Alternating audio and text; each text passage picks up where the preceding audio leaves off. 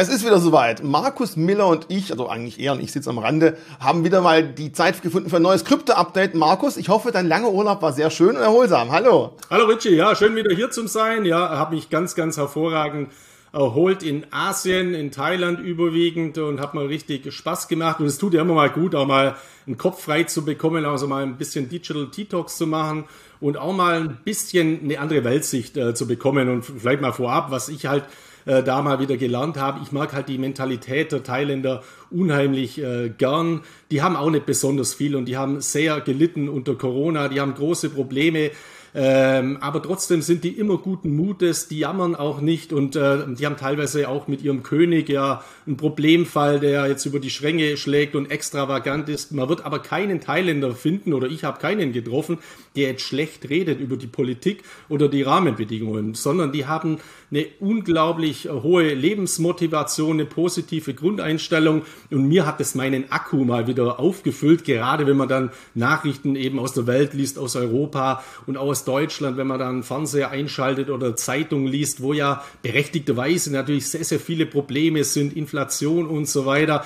Aber trotzdem dieser Lebensmut, diese Zukunftszuversicht, äh, die jetzt die Thailänder, die Asiaten hier ausschlagen, äh, aus strahlen. Die hat mich sehr positiv gestimmt und dann, ich mache immer unheimlich viele Spaziergänge an die Strände und da kommt man dann irgendwann Strandbuden vorbei und da ist mir halt aufgefallen, ich habe da häufig oder fast immer 5G gehabt und äh, teilweise in Deutschland äh, kommt man gerade mal auf 3G. Also an, auf den letzten Inseln irgendwo, wo man äh, war, hat man einen super Internetanschluss. Teilweise kann man auch mit Kryptowährungen zahlen. Also die hohe digitale Affinität hat mich auch wieder begeistert und natürlich ist Thailand ein wunderschönes Land, aber diese positive Mentalität, die muss man beibehalten und das ist auch mir jetzt ganz wichtig, gerade in diesen schwierigen Phasen, die wir derzeit haben, auf der Makroökonomie, auch mit Blick auf die Kurse bei Aktien, beim Goldpreis, bei Kryptowährungen, auch bei den Bondmärkten, also falls jemand Anleihen hat, also bis auf den Dollar. Und wenn man in Dollar investiert ist, tut man sich ja momentan sehr, sehr schwer, frustriert, teilweise auch mal resigniert und das sollte halt nicht zu Kapitulation führen, sondern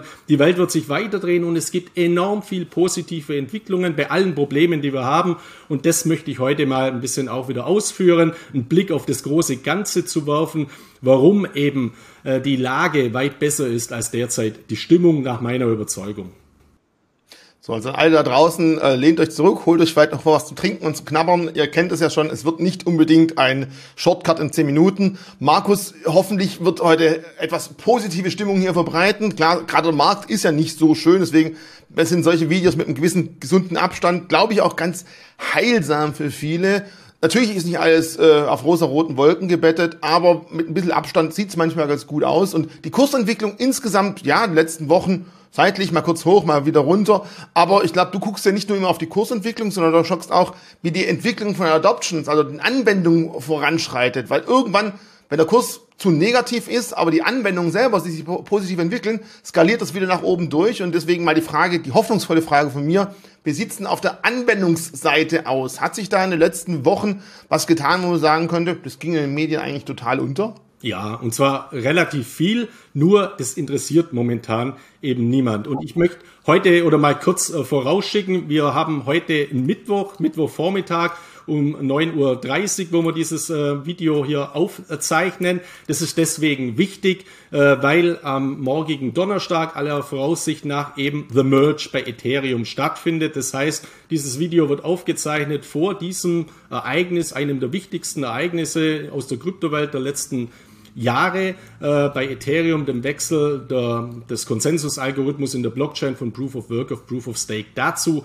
nachher mehr. Das will ich nur mal vorausschicken zum Zeitstempel, dass das äh, äh, klar ist. Ja, was wir momentan sehen, ist eben diese Divergenz zwischen gigantischen Adaptionsfortschritten, Adoptions, also weil wir auch immer die Diskussion haben, heißt es jetzt Adoption oder heißt es Adaption? Also Adoption ist das richtige Wort, aber im Deutschen wird eben gebräuchlich verwendet Anwendungen, Adaptionen, Marktdurchdringung, Massenadaption. Also dass sich diese Kryptowährungen, dass sich die Technologie weiter verbreitet. Und das sehen wir weltweit eben sehr, sehr viele bedeutende Entwicklungen, dazu auch dann später mehr. Aber momentan werden eben die Kurse an den Kryptomärkten überlagert von makroökonomischen Faktoren.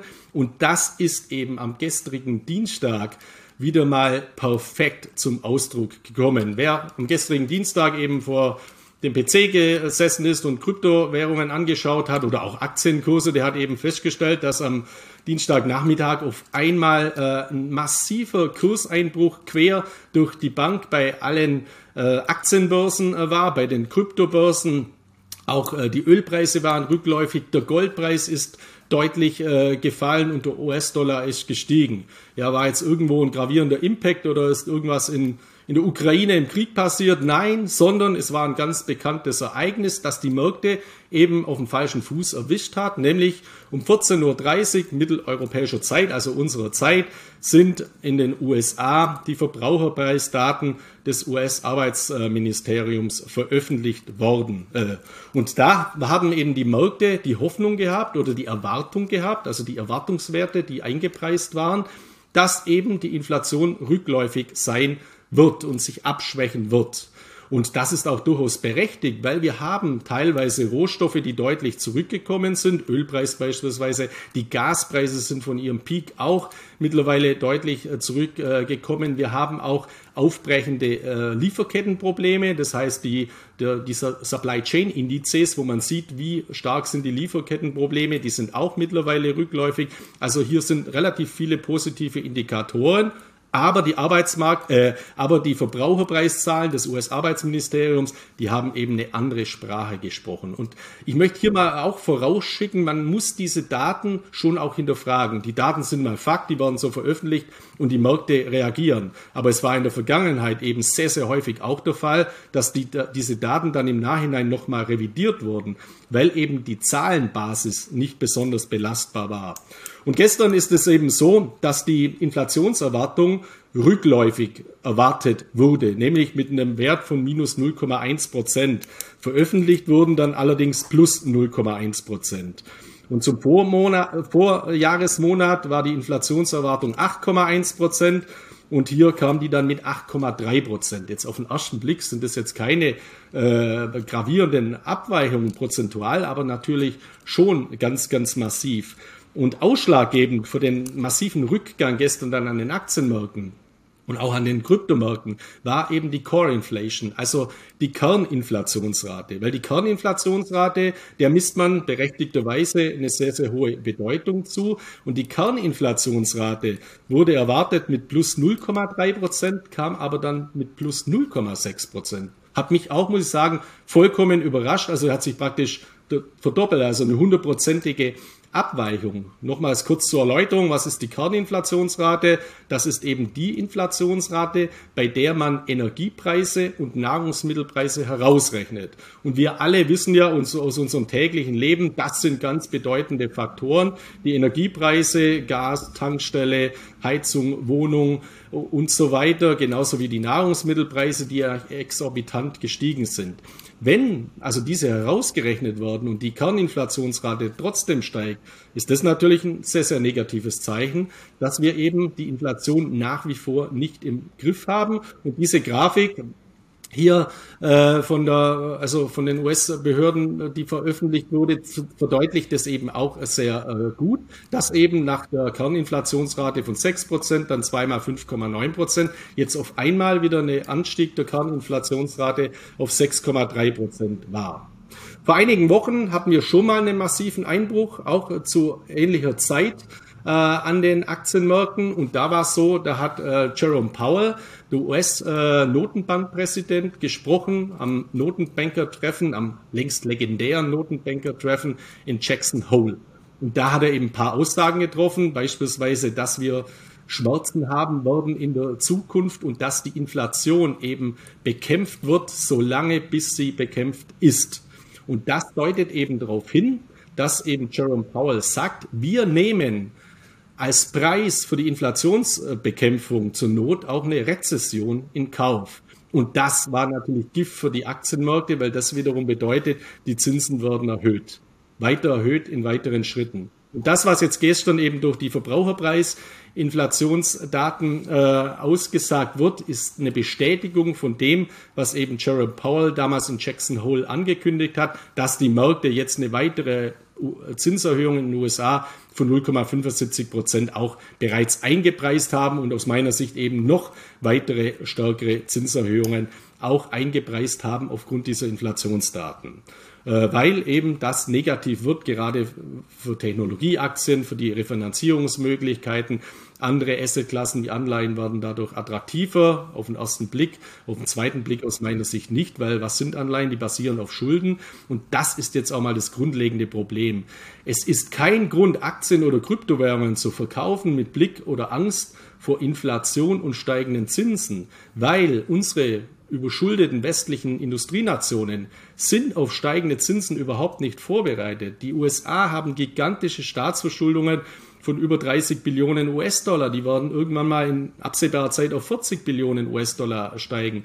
Und bei steigenden Zinsen äh, ist natürlich der Zinszuwachseffekt, also der Schuldenzuwachseffekt, exorbitant hoch. Also diese hochverschuldeten Staaten sind auf steigende Zinsen überhaupt nicht vorbereitet, ohne dass das Geld, die Währungen weiter an Kaufkraft verlieren oder dass sogar ja ein Problem, ein exogener Schock äh, auf die Stabilität des gesamten Geld- und Währungssystems eintritt. Und genau davor will ich mich ja schützen durch Investments in Aktien, durch Investments in Gold, auch durchaus in, durch Investments in Kryptowährungen wie der Bitcoin. Deswegen müssen natürlich diese Inflationsdaten bewertet werden, aber aus meiner Sicht werden sie der, äh, derzeit total überbewertet. Und so wie wir in der Vergangenheit eben auch eine Überbewertung bei den Kursen hatten beim Bitcoin, also dass wir eine Übersch ein Überschießen nach oben hatten, viel zu viele positive Erwartungswerte, äh, sind Märkte eben auch nach unten teilweise irrational beziehungsweise temporär irrational. Das heißt, wir können auch ein Überschießen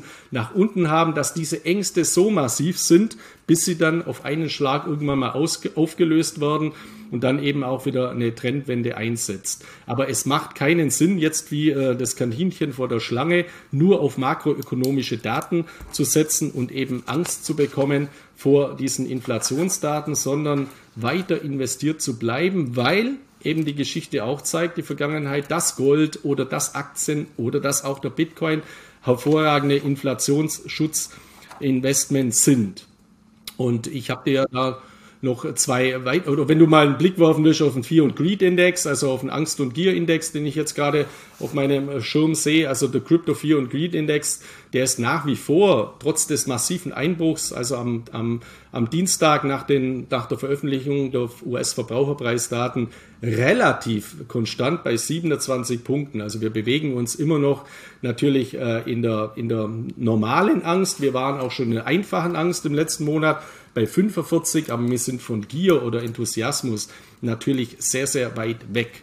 Und aus meiner Sicht ist natürlich auch diese Trendlosigkeit äh, dafür ausschlaggebend, dass Anleger frustrieren. Also wenn man immer mal wieder die Hoffnung hat, ah, der Bitcoin steigt jetzt auf 25.000, dann kommt wieder der nächste, äh, das nächste Ereignis durch Verbraucherpreisdaten oder ähnliche makroökonomischen Aspekte und dadurch werden dann wieder Trades ausgelöst, Short-Positionen, also Long-Positionen aufgelöst, dann verstärken sich Abwärtstrend.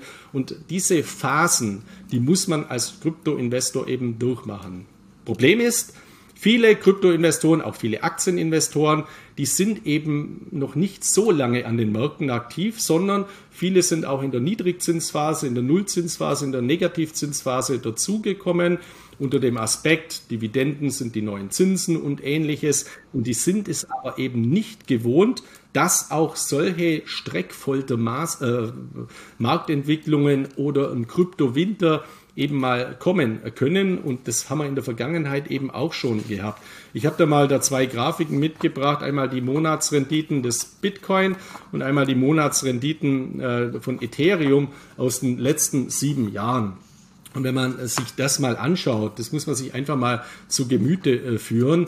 Es ist es ja nicht so, dass wir jetzt hier in Märkten waren, die linear gestiegen sind, trotz der massiven Kurszuwächse, sondern wenn man nur mal das Horrorjahr 2018 nimmt, wo die erste Welle äh, der Adaption war, wo die ersten viele Investoren kamen, wo auch so eine Milchmädchenhosse war. Weil damals war es so, wir hatten gigantische Kursentwicklungen, aber bei weitem nicht äh, Adaptionen, also Marktdurchdringen, die diese Kursentwicklungen äh, eben wiedergespiegelt haben. Und das haben wir eben Monate gehabt, Mai, Juni oder August, September, Oktober, November, Dezember, die waren durchgehend rot und im November damals mit minus 36 Prozent. Also das war wirklich ein massiver Kryptowinter. Begonnen ja auch schon im Januar mit minus 28 Prozent oder im März mit minus 35 Prozent.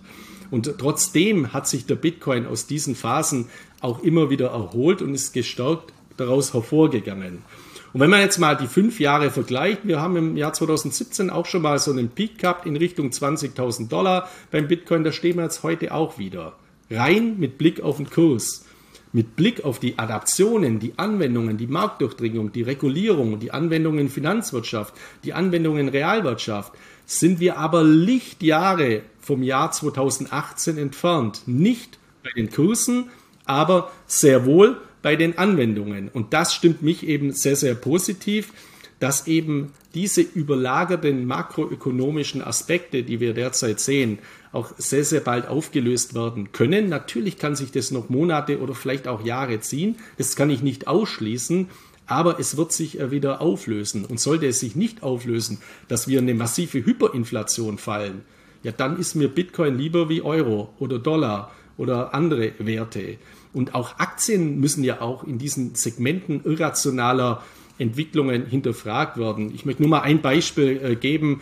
Nehmen wir die Energieaktien oder die Rüstungsaktien wie Rheinmetall. Also wenn man sich mal einen Rheinmetall-Aktienkurs anschaut, man denkt ja, die liefern jetzt nur noch Waffen in die ganze Welt, müssen boomen. Ja, die sind auch deutlich zurückgekommen, weil da ja immer so ein regulatorisches politregulatorisches Damoklesschwert wie die Übergewinnsteuer über denen schwebt. Das heißt, es ist sehr gefährlich, richtig zu legen als Investor, wenn mein Staat falsch liegt.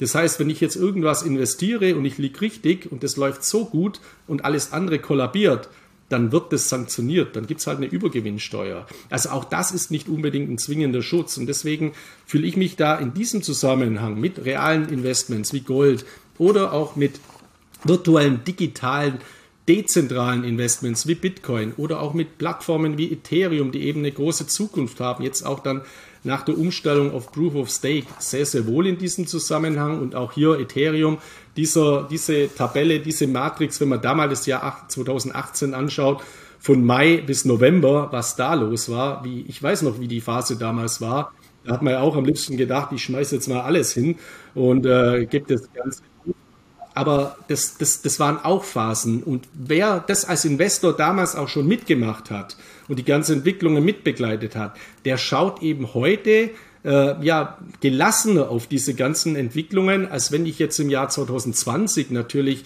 gekommen bin und habe in Kryptowährungen erstmals investiert und ja, leider, leider ist jetzt vielleicht das falsche Wort, aber Erfreulicherweise sind eben die letzten zwei Jahre, haben sich die Kryptoanwender und die Kryptoinvestoren verdoppelt von niedrigen Niveaus, aber es sind enorm viele Menschen dazugekommen und die kommen jetzt halt genau in diese Phase. Und da besteht dann eben äh, die Gefahr, dass die eben äh, das Ganze dass die kapitulieren, so wie wir auch im Jahr 2019, 2018 viele Kapitulationen hatten. Also Kapitulation bedeutet, ich will mit dem nichts zu tun haben. Und die sind dann teilweise im Jahr 2020 wieder gekommen. Also damals alles glattgestellt beim Bitcoin von 4000 Dollar und irgendwann mal wieder eingestiegen beim Bitcoin von 40.000 Dollar. Also das, das muss man eben auch äh, managen in seinem gesamten Rahmen. Und was ich schon auch feststelle, ist ja auch, was zum Beispiel von den Sparkassen mittlerweile auch äh, bestätigt wird, dass die Einlagen abschmelzen. Deswegen, nicht nur, weil jetzt die Menschen Angst vor Strafzinsen hatten, die Sorge besteht ja jetzt nicht mehr, sondern weil sie das Geld einfach brauchen. Also die Sparraten gehen ja auch deswegen zurück. Entweder weil man konsumiert, also bei dem, bei der Inflation fahre ich auch lieber nach Thailand, da habe ich andere Inflationsraten oder eine höhere Kaufkraft und investiere in Lebensqualität. Das ist ja auch ein Investment. Das muss man auch mal betonen oder mir ist es immer äh, ganz, ganz wichtig, dass ich so einen Urlaub nicht sehe, oh Gott, was hat mich jetzt der Riesenurlaub wieder gekostet, sondern ich habe in meine Lebensqualität investiert und egal was die Zukunft bringt, das kann mir niemand mehr nehmen auf der einen Seite.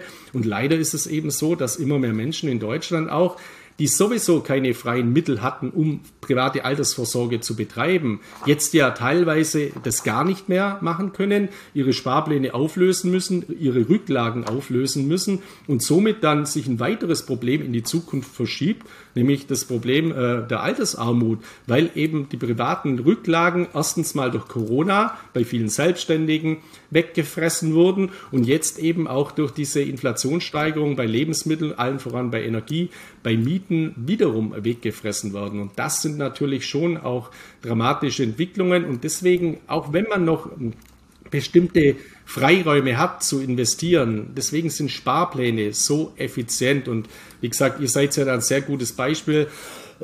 Bei euch kann man ja ab 20 Euro schon investieren bei der Bison-App und ab einem Cent oder ab einem Euro, gut. Und äh, bei den Sparpläne auch, dass man eben äh, ja auch das umsetzen kann und diese alte Floskel, Kleinvieh macht auch Mist. Ja, man hat enorme Wirkungen, auch wenn das sich jetzt auf den ersten Blick blöd anhört, einen Bitcoin, Ethereum oder äh, Kryptowährungssparplan mit 10 Euro im Monat zu machen. Doch, es macht durchaus Sinn, äh, sowas eben umzusetzen, ist besser wie Zigaretten zu kaufen äh, für 10 Euro in der Woche. Also das macht schon Sinn und diesen Mut oder dieses, diese Argumente sollte man eben auch in dem ganzen unüberlich, unüberlich, unübersichtlichen und mit vielen Ängsten behafteten Umfeld derzeit einfach äh, beibehalten. Also ich habe das im Urlaub auch wieder festgestellt, man sitzt ja da viel am Strand irgendwo rum, trifft viele Leute, redet mit denen und da merkt man mal auch, was, äh, was viele äh, wo viele Probleme, also ich meine jetzt mit Urlaubern, also Deutschen, wo auch in, gerade in Thailand sind, was die für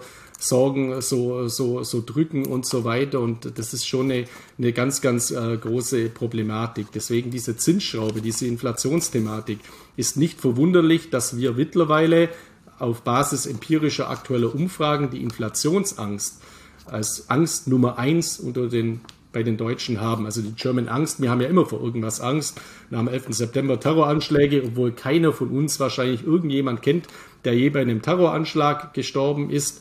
Und wir haben Angst vor Migration, vor Neuem, vor Fremden. Wir haben auch teilweise eine enorme Angst vor Innovation das ist immer auch sehr, sehr bedenklich. Wir brauchen den Fortschritt. Wir müssen uns äh, weiterentwickeln. Und meine Empfehlung, ich weiß, das ist immer einfacher gesagt als getan, zu versuchen, diese Ängste, diese Risiken, die unbestritten da sind, zu verwandeln, zu umzuwandeln, zu transformieren in Chancen, weil hinter jedem Risiko steht ja auch immer eine Chance und ob ich jetzt da investiere oder ob ich auch mal mein Mindset mal ein bisschen ändere und eben positiver das Ganze angehe. Wie gesagt, die Thailänder sind für mich da immer ein Bombenvorbild, äh, äh, das Ganze eben ja dann in diesem Zusammenhang umzusetzen. Also es ist nicht alles so schwarz, wie es äh, derzeit aussieht, vor allem aufgrund der Entwicklungen.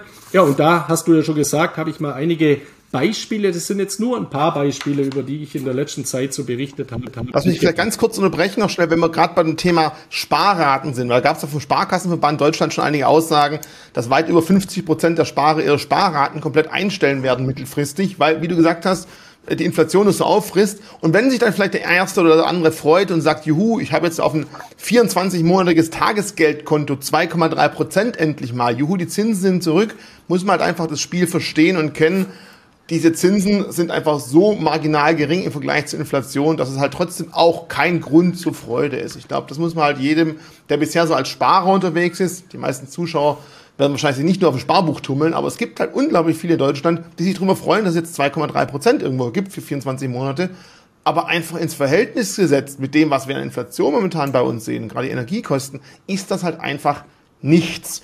Bevor jetzt wir das Thema nochmal ganz kurz zu Adoptions, Adoptionen gehen, ist natürlich auch die Aussage nach da draußen, ja, Bitcoin, ja, Kryptos haben einfach momentan eine ganz klare Bewegung mit, mit Aktien, mit äh, Rohstoffen wie Gold. Also sie haben sie nicht entkoppelt, was immer wieder die Hoffnung da war, weil einfach das große Geld stückchenweise jetzt auch schon im Kryptomarkt investiert ist und für das große Geld sind Kryptoassets einfach auch eine Anlageklasse und wenn insgesamt der Markt nach unten geht, das haben wir schon öfter mal angesprochen, müssen die gucken, wo sie sich liquidieren können. Risikokapital wird eher abgestoßen und Kryptos sind nun mal ein Risikoinvestment, muss man einfach sagen, auch wenn man es jetzt ungern hört. Ich bin zwar langfristig auch positiv gestimmt, aber es ist erstmal riskant und Zinsen schlagen da halt voll in dem Thema auch durch und deswegen gibt es da keine Entkopplung, sondern das Ganze hängt halt sehr, sehr stark zusammen.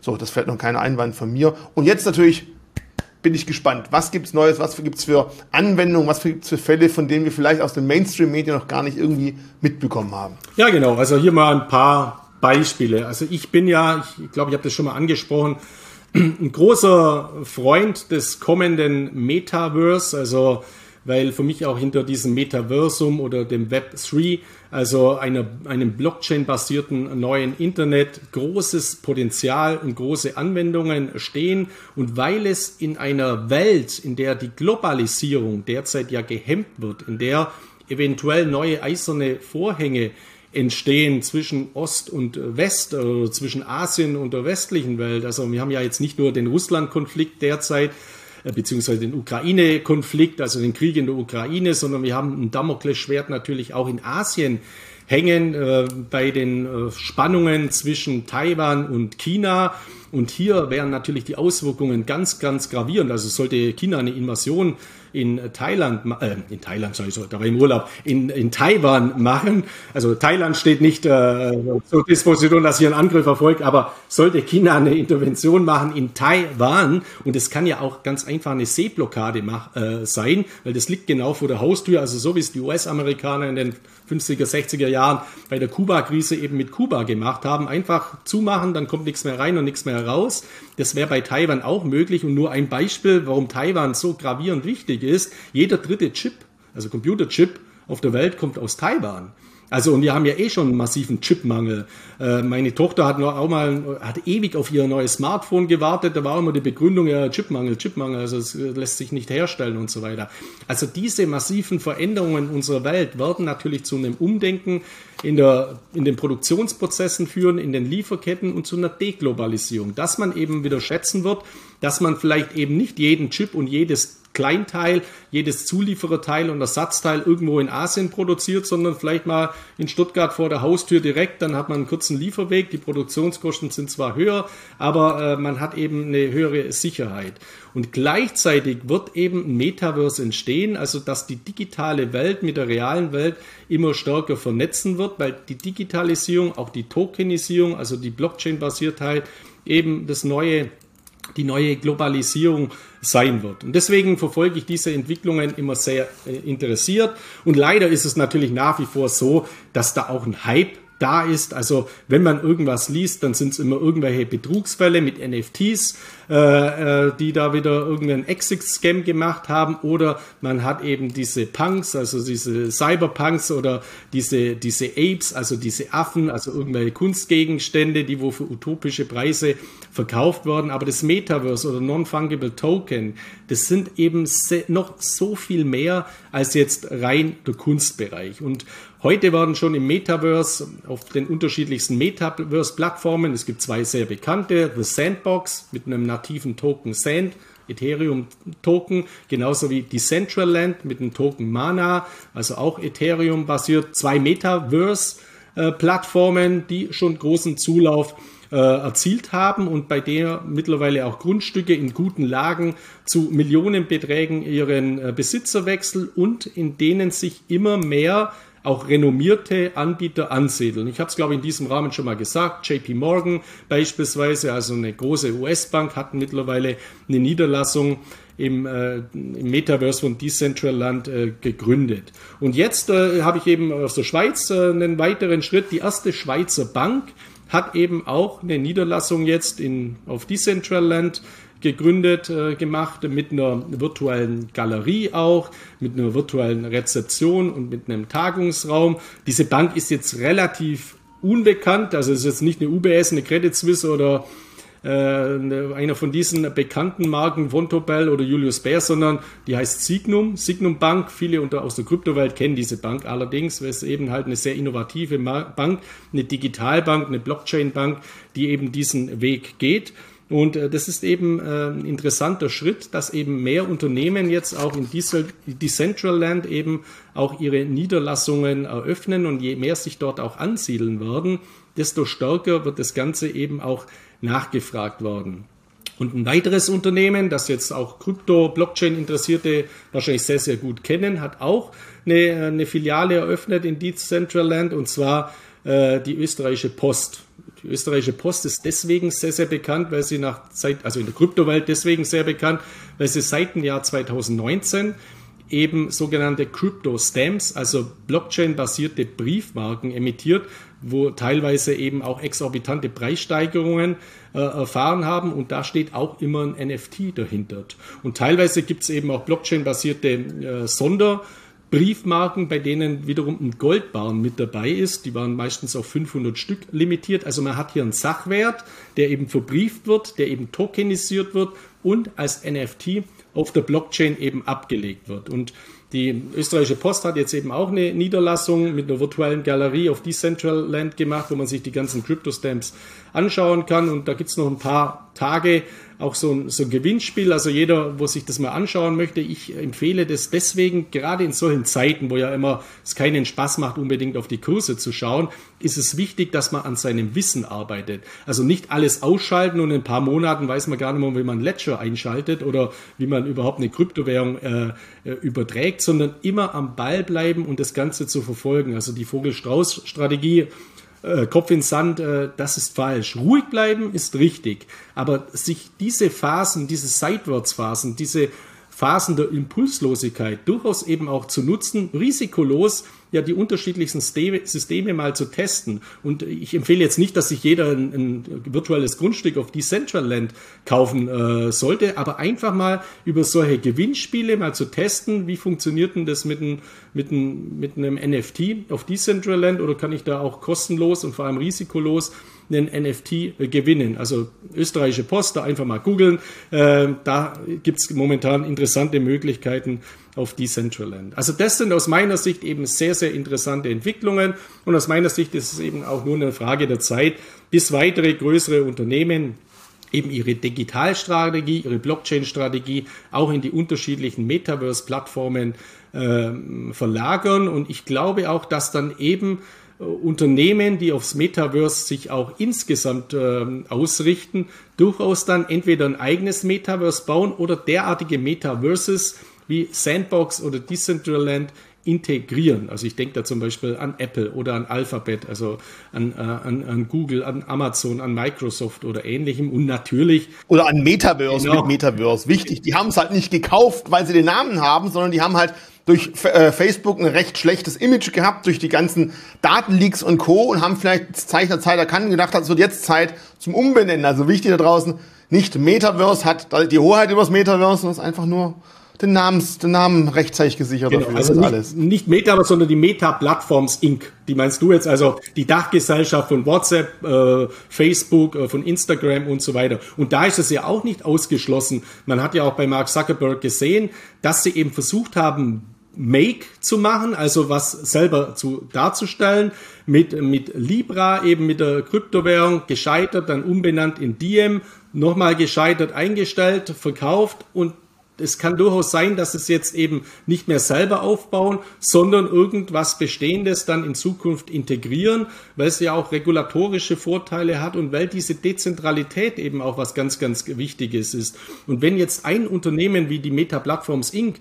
Äh, jetzt das, die Hoheit über das Metaverse hätte, so wie es Google im Suchmaschinenbereich beispielsweise hat, in der westlichen Welt äh, zumindest, dann kommen ja auch früher oder später die Kartellbehörden und sagen, ja, aber bitte jetzt zerschlagen wir mal das Ganze, weil diese Marktdominanz ist wieder zu extrem. Also das sind die technologischen Aspekte, die regulatorischen Aspekte.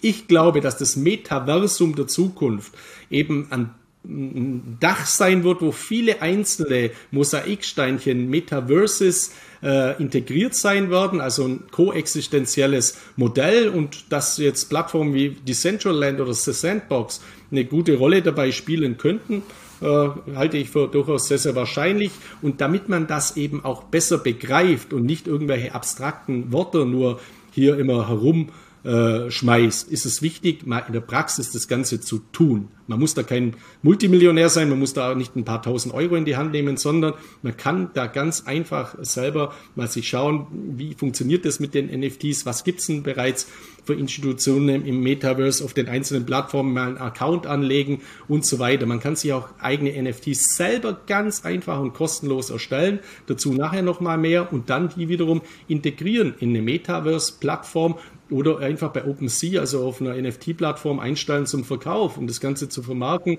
Ich gehe dann nachher auf ein paar Praxisbeispiele ein, die ich von meinen Lesern eben bekommen habe und wo ich mittlerweile Leser habe, die damit Geld verdienen. Nicht im Handel mit Kryptowährungen, sondern mit der Erstellung und der Integration von NFTs in ihre bestehenden Geschäftsmodelle oder in ihre bestehende Geschäftstätigkeit. Also da nachher auch noch ein paar Anregungen, dass das auch einen realen äh, Wert hat, einen realen Zusammenhang und eben nicht nur irgendein Hokuspokus ist oder Bits und Bytes oder irgendein Hype mit Affen, mit, mit äh, irgendwelchen Kunstgegenständen im Internet oder im Metaverse.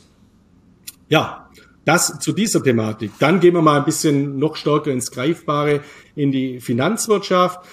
Da gibt es eine sehr bekannte Fondsgesellschaft, einen der größten Vermögensverwalter aus Amerika, Assets under Management rund 4,5 Billionen US-Dollar, mal gegründet vom Edward C. Johnson, also auch ein legendärer Unternehmensgründer, so wie Templeton, auch im Vorbereich, und das ist Fidelity. Fidelity, also eine große, äh, ein großer Vermögensverwalter, bei uns auch in Europa oder im deutschsprachigen Raum eigentlich sehr bekannt durch die Fidelity Fonds. Also die haben eine sehr, sehr breite äh, Fondspalette. Und ähm, das Unternehmen wird seit 2014 geführt von der Enkelin vom Edward C. Johnson, von der Abigail Abby Johnson. Und die ist mittlerweile in der Kryptowelt auch legendär, weil die vor zehn Jahren schon mit ihren Krypto, äh, mit ihren Führungskräften, also mit der zweiten Management-Ebene, regelmäßige Kryptodiskussionen eingeführt hat. Im Jahr 2015 hat dann Fidelity, das ist auch nach wie vor nicht so bekannt, Bitcoin Mining eingeführt. Also eine Fondsgesellschaft oder ein Vermögensverwalter wie Fidelity hat 2015 schon auf Bitcoin Mining gesetzt. Die haben dann eine eigene Digitalschiene äh, gegründet mit äh, Fidelity Digital Investments. Und im Jahr 2020 haben sie eben einen, Kryptofonds für vermögende Privatkunden, äh, also für Family Office Kunden, für institutionelle Kunden aufgelegt und ähm, im Jahr 2018, zwei Jahre davor bereits das institutionelle Handelsgeschäft mit Kryptowährungen aufgesetzt. Und interessanterweise jetzt im Jahr 2022 zu Jahresbeginn haben sie für ihre institutionellen Kunden, für Firmenkunden, äh, Krypto-Rentensparpläne bzw. Rentenpensionssysteme eingeführt. Das heißt, wenn ich jetzt äh, bei einem Unternehmen in den USA beschäftigt bin und dieses Unternehmen verwaltet die betriebliche Altersvorsorge, die Pensionen über Fidelity, habe ich die Option, da auch einen Rentenbaustein in Kryptowährungen auszuwählen.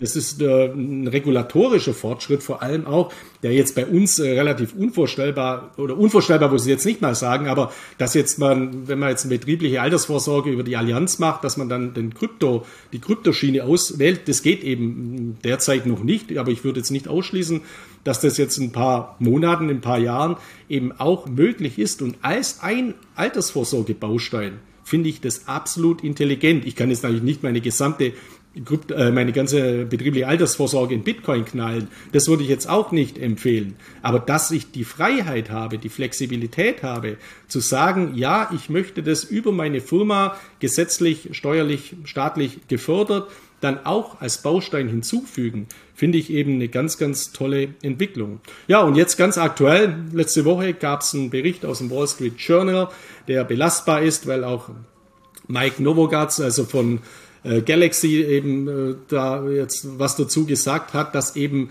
Fidelity jetzt auch seine 34,5 Millionen Retail-Kunden, das sind die Privatkunden, eben den direkten Handelszugang zu Kryptowährungen anbieten wird. Also 34,5 Millionen Privatkunden kommen da potenziell eben dazu, auch wiederum in die Kryptowelt. Und das, diese Entwicklung, ist natürlich auch ein Signal für andere Fondsanbieter, für andere Vermögensverwalter. Weil wenn ich jetzt an der Seitenlinie stehe und sehe, was Fidelity macht, da komme ich ja irgendwann, wenn die Nachfrage groß wird, in Druck, weil ansonsten wechselt ja mein Kunde eventuell zu Fidelity und macht dort, dort diese Pläne dazu.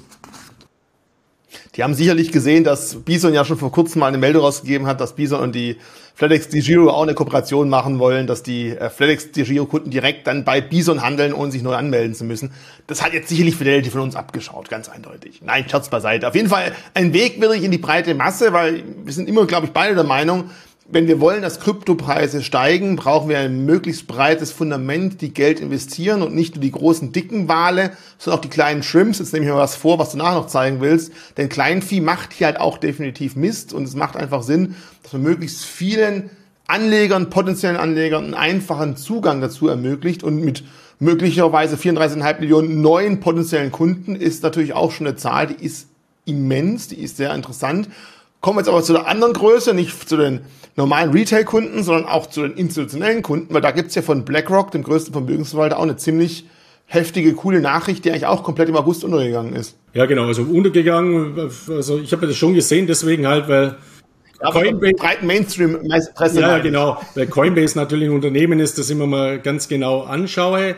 Und äh, also BlackRock, der größte Vermögensverwalter der Welt, häufig auch kritisiert als die Schattenbank ohne eigene Bilanz in jedem DAX-Unternehmen oder fast jedem DAX-Unternehmen wesentlich äh, investiert. Und das gilt natürlich auch für weltweit äh, viele Unternehmen mit iShares eine eigene ETF-Indexfondspalette, die auch gigantisch groß geworden ist und natürlich auch hier einen enormen Markteinfluss hat. Friedrich Merz, der CDU-Chef, der heutige, war auch mal Vizepräsident von BlackRock äh, Deutschland, also auch eine enorme Lobbyarbeit ins politische Segment betreibt, also berät auch die Federal Reserve beispielsweise, die US-Regierung, also BlackRock meine ich jetzt, nicht Friedrich Merz, sondern BlackRock, dann äh, berät auch die Europäische Union unter Ursula von der, von der Leyen. Also hier ist auch eine enorme Macht da.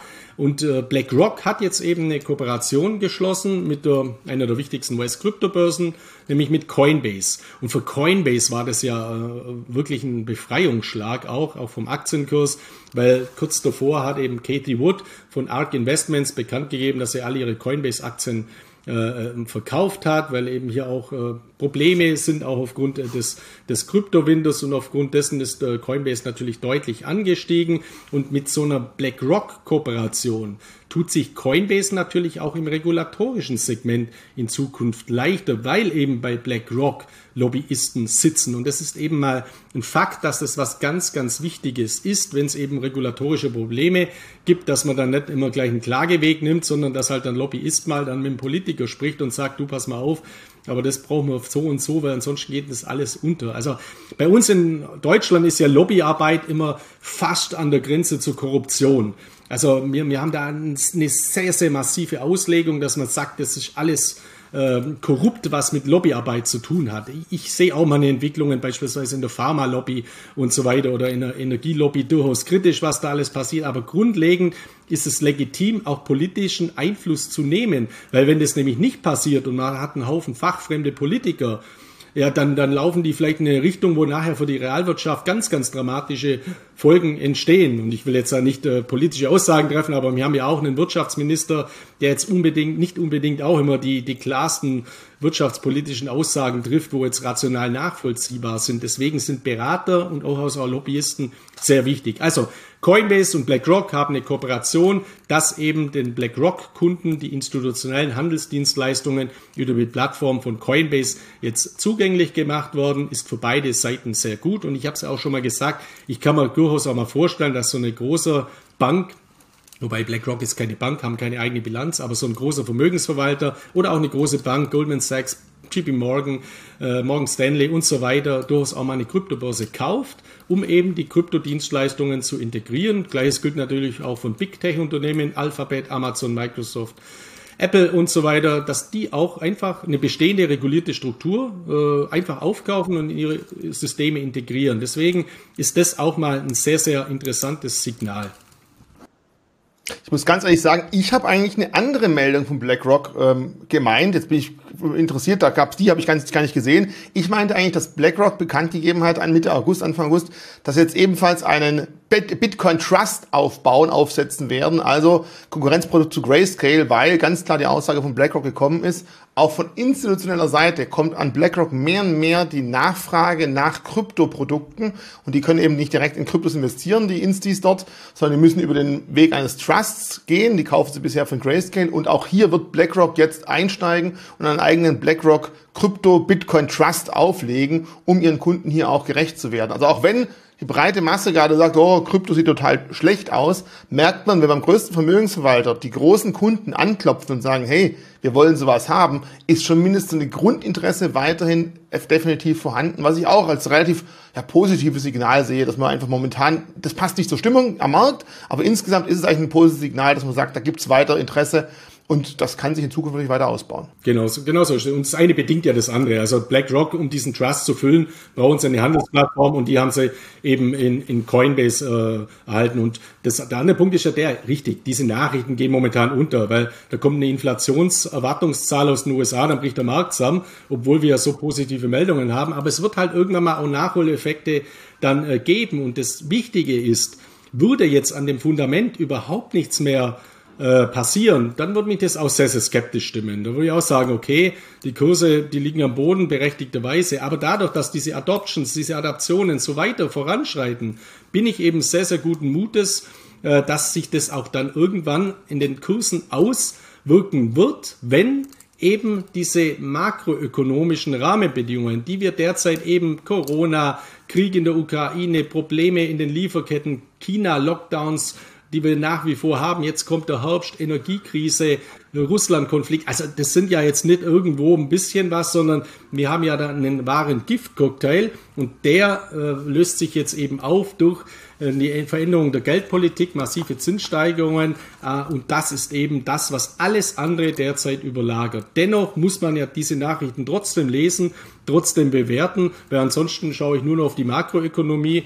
und kaufe mir beim Obi einen billigen Strick wahrscheinlich, weil das hat ja überhaupt äh, keinen Sinn. Also nur auf diese Passivität äh, oder diesen Pessimismus zu gehen. Und auf der anderen Seite muss man schon auch mal feststellen, also ich äh, sehe momentan auch wenig äh, äh, ja, Verhandlungsspielraum in der Ukraine, das Hoffnung, dass dieser Krieg schnell endet, aber dennoch könnte das auch sein. Das heißt, auch so ein Konflikt kann sich so schnell, wie er gekommen ist, auch schnell mal wieder auflösen. Und dann hätten wir in bestimmten Bereichen auch massiv einbrechende Preise bei Rohstoffen beispielsweise, bei Lebensmitteln und so weiter. Also ich gehe jetzt nicht davon aus, dass wir in den Dritten Weltkrieg oder in einen ewig langen derartigen Konflikt gehen, sondern wir werden harte Jahre jetzt haben, harte Monate zumindest, aber dann werden ja auch die Alternativen wirken. Das Problem, das ja gerade ein Land hat wie Deutschland, ist, dass wir nicht diversifiziert waren. Wir waren abhängig von Russland wie der Fisch vom Wasser. In Zukunft werden wir das nicht mehr sein. Das heißt, die Probleme treffen uns nicht so stark, wie sie uns jetzt getroffen haben. Und da muss jeder private Bürger auch sehen, bin ich denn irgendwo massiv abhängig? Und wenn ich irgendwo abhängig bin, also weil ich ein Investment habe, wo ich zu stark investiert bin und Klumpenrisiko habe, ja, einfach dann auch mal die, die Zeichen der Zeit erkennen und da mal zu, zu, zu Klumpenrisiken zu reduzieren. Wenn ich jetzt aber einen bestimmten Teil in Kryptowährungen habe, gibt es da überhaupt keinen Anlass, was dazu zu verändern, weil ich einen Diversifikationseffekt dadurch erziele, in die Dezentralität, in dezentrale Systeme investiert zu sein in einer Welt, die komplett zentralisiert ist mittlerweile. Ich glaube, da hätte die Bundesregierung öfter mal Videos von dir hier bei uns anschauen sollen, weil du predigst ja schon seit Jahren Diversifikation und das gilt halt bei vielen Bereichen im Leben, nicht nur bei der Geldanlage, auch bei anderen Sachen. Auch beim Vermögensaufbau, bei Einnahmen ist natürlich wunderbar, dass man Geld kriegt, damit man seine Zeit abarbeitet. Und wir verkaufen als Arbeitnehmer unsere Zeit gegen, äh, gegen Geld, aber auch wenn ich andere Einnahmen generieren kann, wie Dividendeneinnahmen zum Beispiel, ist auch positiv. Genauso auch bei Energie, nur von einem Land abhängig sein, nur von einem Rohstoff abhängig sein, alles negativ. Ich glaube, das zeigt sich, das spiegelt sich komplett durch. Überall sollte man versuchen, ein bisschen zu mischen. Außer natürlich in der Ehe, da sollte man quasi eigentlich äh, bei einem bleiben, sonst gibt es wirklich Ärger, dafür ist es nicht gedacht. Und das Zweite, was mir gerade jetzt gerade einfällt, du hast gerade ganz viele Punkte genannt, die momentan wirklich negativ sind. Die, das ist einfach so. Und ich würde behaupten, jeder Punkt für sich ist blöd. aber die potenzieren sich. Die werden nicht addiert, sondern die werden potenziert. Die werden dann viel, viel mehr und viel schlimmer, weil eins und eins gibt nicht zwei, sondern vielleicht fünf und drei dazu gibt nicht drei, sondern zwanzig, weil einfach man dann immer wieder merkt, es kommt noch eine neue Struktur dazu, was das Ganze noch viel, viel schlimmer macht. Und wenn dann anfängt, das eine oder andere Problem sich zu lösen, wird genauso auch die Potenzierung nach unten recht schnell wieder abnehmen können. Aber momentan, du sagst es, wissen wir einfach nicht. Momentan stehen wir vom Riesenhaufen Probleme und können nicht sagen, nicht abschätzen, wann das erste davon gelöst wird. Und falls es der Fall ist, Übertreibung negativ, wird die vielleicht aus dem Markt rausgenommen und das kann dann wieder zum positiven Schub führen.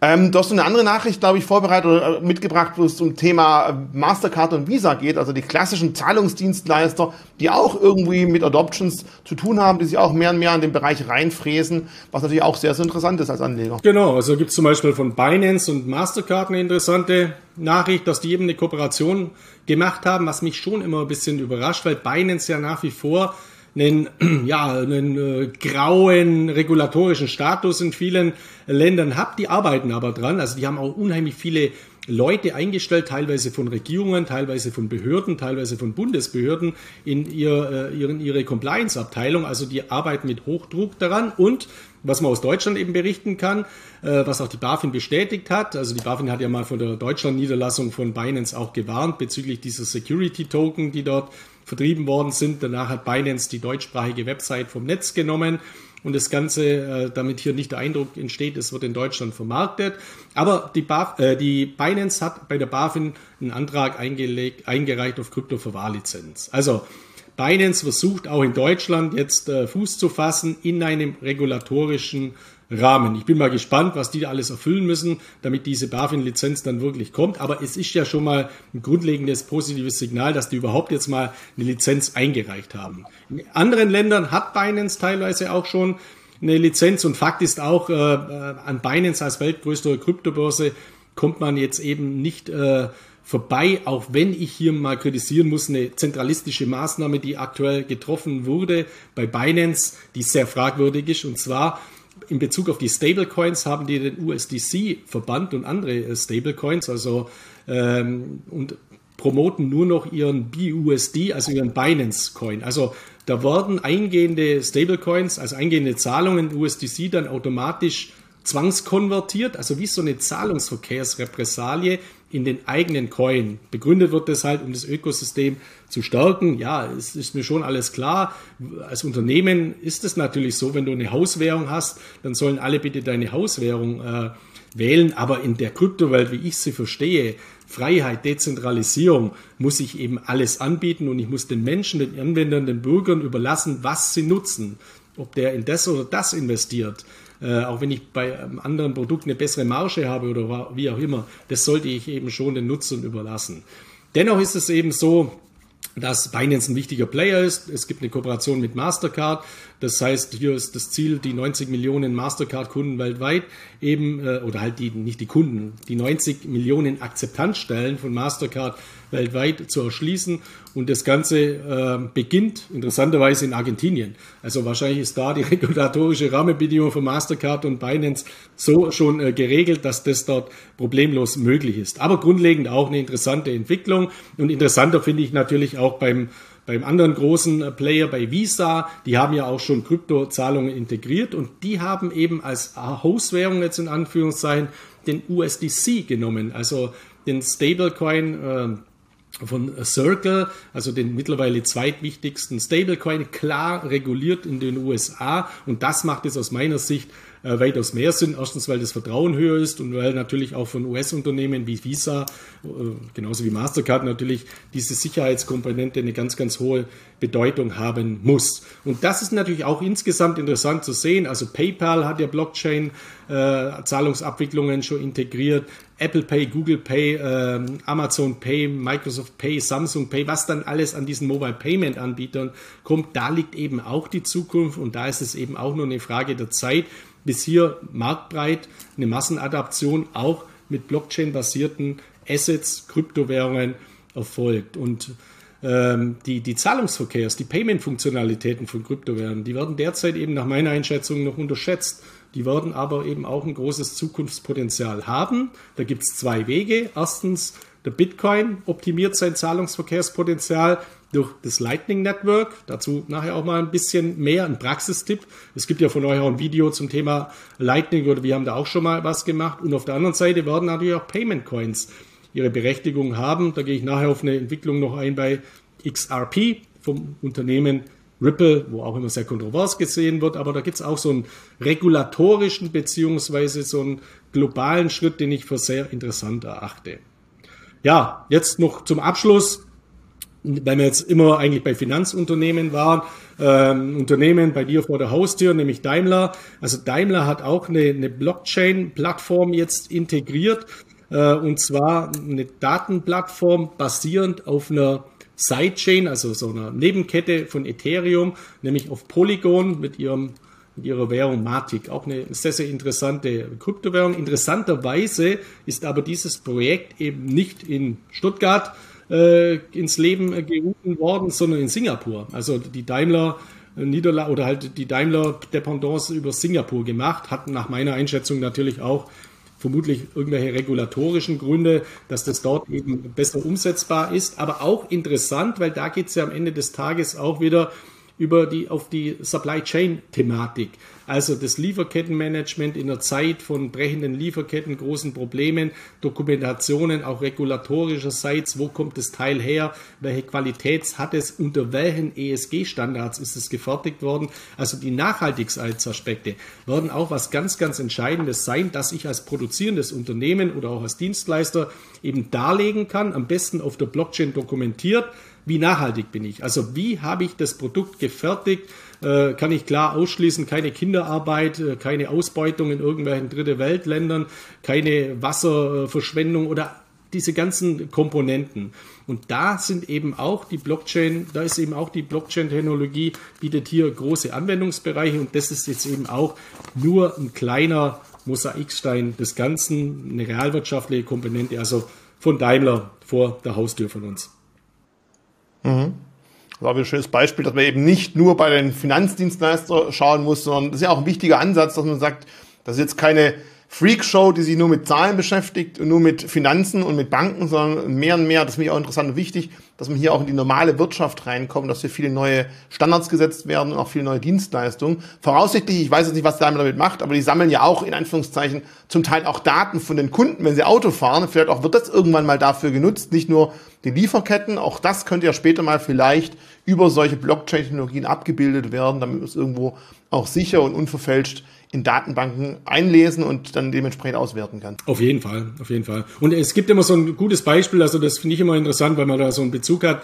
Livi, also Strauß, also so, so ein Jeanshersteller. Es ist ja unfassbar, wie viel Wasser äh, für die Herstellung von einer Jeans, äh, also ich weiß nicht, wie viele tausende Liter verbraucht werden. Und die haben ihren gesamten Produktions- und Lieferkettenprozess über die Blockchain eben mittlerweile abgebildet. Also wo wird die Baumwolle gepflanzt, äh, wie viel Wasser wird für eine Pflanze Baumwolle benötigt, wie wird sie gepflückt, unter welchen Arbeitsbedingungen, wie wird das Ganze dann äh, gewoben, also in den Faden, welche chemischen Zusätze oder nicht chemischen Zusätze erfolgen, wie erfolgt die Färbung, bis zum Verkauf dann beim bei, bei der Boutique in München, wo die wo die Jeans dann von uns gekauft wird. Also und das da wird es immer mal plastisch klar. Also wie kann man das dokumentieren oder die, die Thematik Luxusuhren habe ich ja auch schon mal angesprochen, dass man eben weiß, ist jetzt meine Breitling oder meine Rolex wirklich von Rolex oder ist das irgendein Plagiat und so weiter. Und bei Medikamenten wird es ja noch wichtiger, weil da kann ich dann ausschließen, dass ich, wenn ich, also wenn ich jetzt eine falsche Rolex habe, dann bekomme ich vielleicht einen Hausausschlag und habe einen viel zu hohen Preis bezahlt, aber und die geht dann bald nicht mehr, aber das sind jetzt nicht so gravierende Probleme. Wenn ich jetzt aber ein Medikament online bei einem Shop kaufe und das ist ein Plagiat, dann habe ich unter Umständen keine Wirkung. Und wenn das jetzt irgendein Herzmedikament oder irgendwas Krebsmedikament ist, dann, dann ist das lebensgefährlich oder auch wenn ich was anderes in der Überdose schlucke. Also diese ganzen Themen, das wird enormes Anwendungspotenzial für die Blockchain-Technologie mit sich bringen. Bereits jetzt ist ja in Brasilien so, dass es dort scheinbar ein Pflanzenschutzmittel gibt, das sehr häufig einfach verwässert weiterverkauft wird. Und jetzt wird es von dem Hersteller per ja, mit so einem kleinen Faden, mit, mit einem Draht versehen, wo man eben ganz klar feststellt, über die Blockchain ist dieses Ding schon mal geöffnet worden, ja oder nein. Ist jetzt zwar kein Medikament, aber auch ein Beispiel aus der realen Wirtschaft, die jetzt schon bereits eingesetzt wird, damit die Bauern wissen, okay, ich habe hier wirklich ein, eine, ein Kanister gekauft, der nicht geöffnet ist, der genau das beinhaltet, was auch der Hersteller damals reingefüllt hat und nicht die Hälfte mit Wasser. Also da gibt's mehr und mehr so Punkte, die wachsen stückchenweise, aber das ist, glaube ich, unglaublich wichtig und interessant, damit man auch nicht nur, nur Fantasie und Hoffnung in den Preisen drin hat, sondern wirklich sieht, es gibt Anwendungen, die bereits jetzt schon stückchenweise am Markt äh, genutzt werden. Genau, und zum Abschluss von unserem Marktupdate, äh, was ja, glaube ich, auch eine Rekordlänge äh, hatte äh, bislang, äh, noch ein paar Zahlen, weil es immer wichtig ist, diese Abstraktheit äh, zu nehmen mit Hashrates und Mining und Halving und was es alles gibt oder jetzt mit Ethereum, dem Merge und so weiter. Einfach mal ein paar nackte Zahlen. Also wir leben ja auch so in einem Zeitalter der Knappheit. Das wird uns auch bewusst, wenn man gerade ein Haus baut, dann bekommt man keine Ziegel, kein Holz und kein Stahl oder es sind exorbitant teure äh, Dinge. Und der Bitcoin ist ja auch in sich, also als System knapp, weil es eben nur 21 Millionen Stück maximal eines Tages geben wird. Und wenn man das jetzt nur mal umlegt auf die Anzahl der weltweiten Millionäre, dann reicht es eben bei weitem nicht aus, dass jeder Millionär sich einen Bitcoin kaufen könnte. Also wir haben circa 56 Millionen Millionäre weltweit, aber wir haben nur 21 Millionen Bitcoin. Und es ist eben schon ein Fakt, dass Vermögende tendenziell auch in Kryptowährungen, in digitale Währungen investieren. Setzt das jeder um, hätte das einen enormen Nachfragesog. Also das nur mal eine triviale Vergleichsmaßstab in diesem Zusammenhang. Und dann das, was ich ja gerade gesagt habe, PayPal, Visa, also diese Kartenanbieter, die oder diese Zahlungsverkehrsdienstleister, die haben natürlich ein enormes Marktpotenzial. Also wir haben derzeit rund etwas mehr von 40 Millionen Bitcoin Wallets mit Bestand und dem stehen eben 7,8 Milliarden Menschen gegenüber. Also das ist schon mal ein absolut großes Marktpotenzial. Und äh, Visa hat allein 343 Millionen Kunden. Also wenn Visa diese Adoption vollkommen durchführt, dann ist das eben enormer Adaptionsschub auch für Kryptowährungen von, und äh, von Bitcoin. Und PayPal nur mal die Zahl, die haben 377 Millionen Zahlungsverkehrskunden. Also wenn dort eben Lightning Wallets integriert werden beispielsweise oder Krypto-Wallets von Zahlungsverkehr, gigantischer Adaptionsschub. Und auf Basis dieser Daten geht eben auch ein solides oder ein seriöses Wirtschaftsprüfungsunternehmen, Unternehmensberatungsunternehmen wie die Boston Consulting Group davon aus, dass wir bis zum Jahr 2029 eine Milliarde Kryptoanwender haben werden. Und das ist natürlich auch ein Potenzial, auf das man vielleicht oder besser seinen Blick mal richtet, also eine Zahl nimmt, 2029, das ist mein Horizont, wo ich investiere und nicht äh, morgen Mittag ist irgendeine Zahl äh, von den US-Arbeitsmarktdaten oder eine Zinssitzung von der EZB oder sonst was. Also klar, wenn ich ein aktiver Trader bin, ja, aber ich bin jetzt eher ein strategischer Investor, sodass ich diese längerfristige Zeitschiene mehr habe. Das ist mal was ganz Entscheidendes. Und dann möchte ich auch noch auf eine Thematik eingehen. Wir haben das in der EU immer gehabt. Jetzt ist äh, in den USA mal so eine kurze Diskussion aufgekommen. Ja, wenn der Bitcoin weiterhin so viel Energie verbraucht bei unserer Energieknappheit, die wir derzeit haben, dann müssen wir den eben mal verbieten. Da muss eben auch Lobbyarbeit betrieben werden, dass man denen Politikern, die das fordern, einfach mal so sagen, äh, mal ein bisschen mit Fakten kommt und eben mit Zahlen. Also ich habe mal die Zahlen im groben zusammengefasst, was aktuell die Fakten eben sind. Und die besagen eben, dass die Bitcoin Mining Hash Rate im zweiten Quartal 2022 um 137 Prozent gestiegen ist. Also das ist ein enormer Stabilitätsindikator. Der Energieverbrauch hat aber nur um 63 Prozent zugenommen. Also 137 Prozent Hashrate, 63 Prozent der Energieverbrauch. Das heißt, der Bitcoin, das Bitcoin Mining ist um 46 Prozent energieeffizienter mittlerweile geworden. Und das liegt natürlich auch daran, an den neuen Mining-Chips, die beispielsweise 3NM heißen die, die beispielsweise von äh, Samsung, also diese neuen Prozessoren, hergestellt werden, die eben weit energieeffizienter sind als frühere äh, Chipsätze und die CO2-Emissionen werden dadurch natürlich massiv reduziert. Also technologisch haben wir hier einen enormen Effekt durch eben technologischen Fortschritt, bessere Prozessoren, höhere Energieeffizienz. Und dann ist es eben auch so. Müssen wir natürlich halt zugeben, dadurch haben wir halt wahrscheinlich auch relativ viel Elektroschrott, weil dann lohnt es sich ja nicht mehr, die alten speziellen Essex-Miner zu betreiben, weil einfach die viel zu viel Strom fressen und anstatt dessen lieber die neuen zu kaufen. Ich glaube, das ist auch ein Aspekt, der vielen gar nicht so bewusst ist, denn die gucken nur auf den Strom, aber die Maschinen, die da stehen, die sind halt nur dafür gedacht. Vielleicht ganz kurz noch, bevor du weiter zur Energie gehst. Ich habe mit dem Roman vom Blogtrainer mal vor kurzem auch ein Video zum Thema gedreht, ob vielleicht sogar das Kryptomining die Energiewende beschleunigen könnte. Eine total verrückte These erstmal, wenn man sich mal genau damit beschäftigt und überlegt, dass ja, das erste, was abgeschalten wird, ist der Windkraft und vielleicht auch die Solarenergie.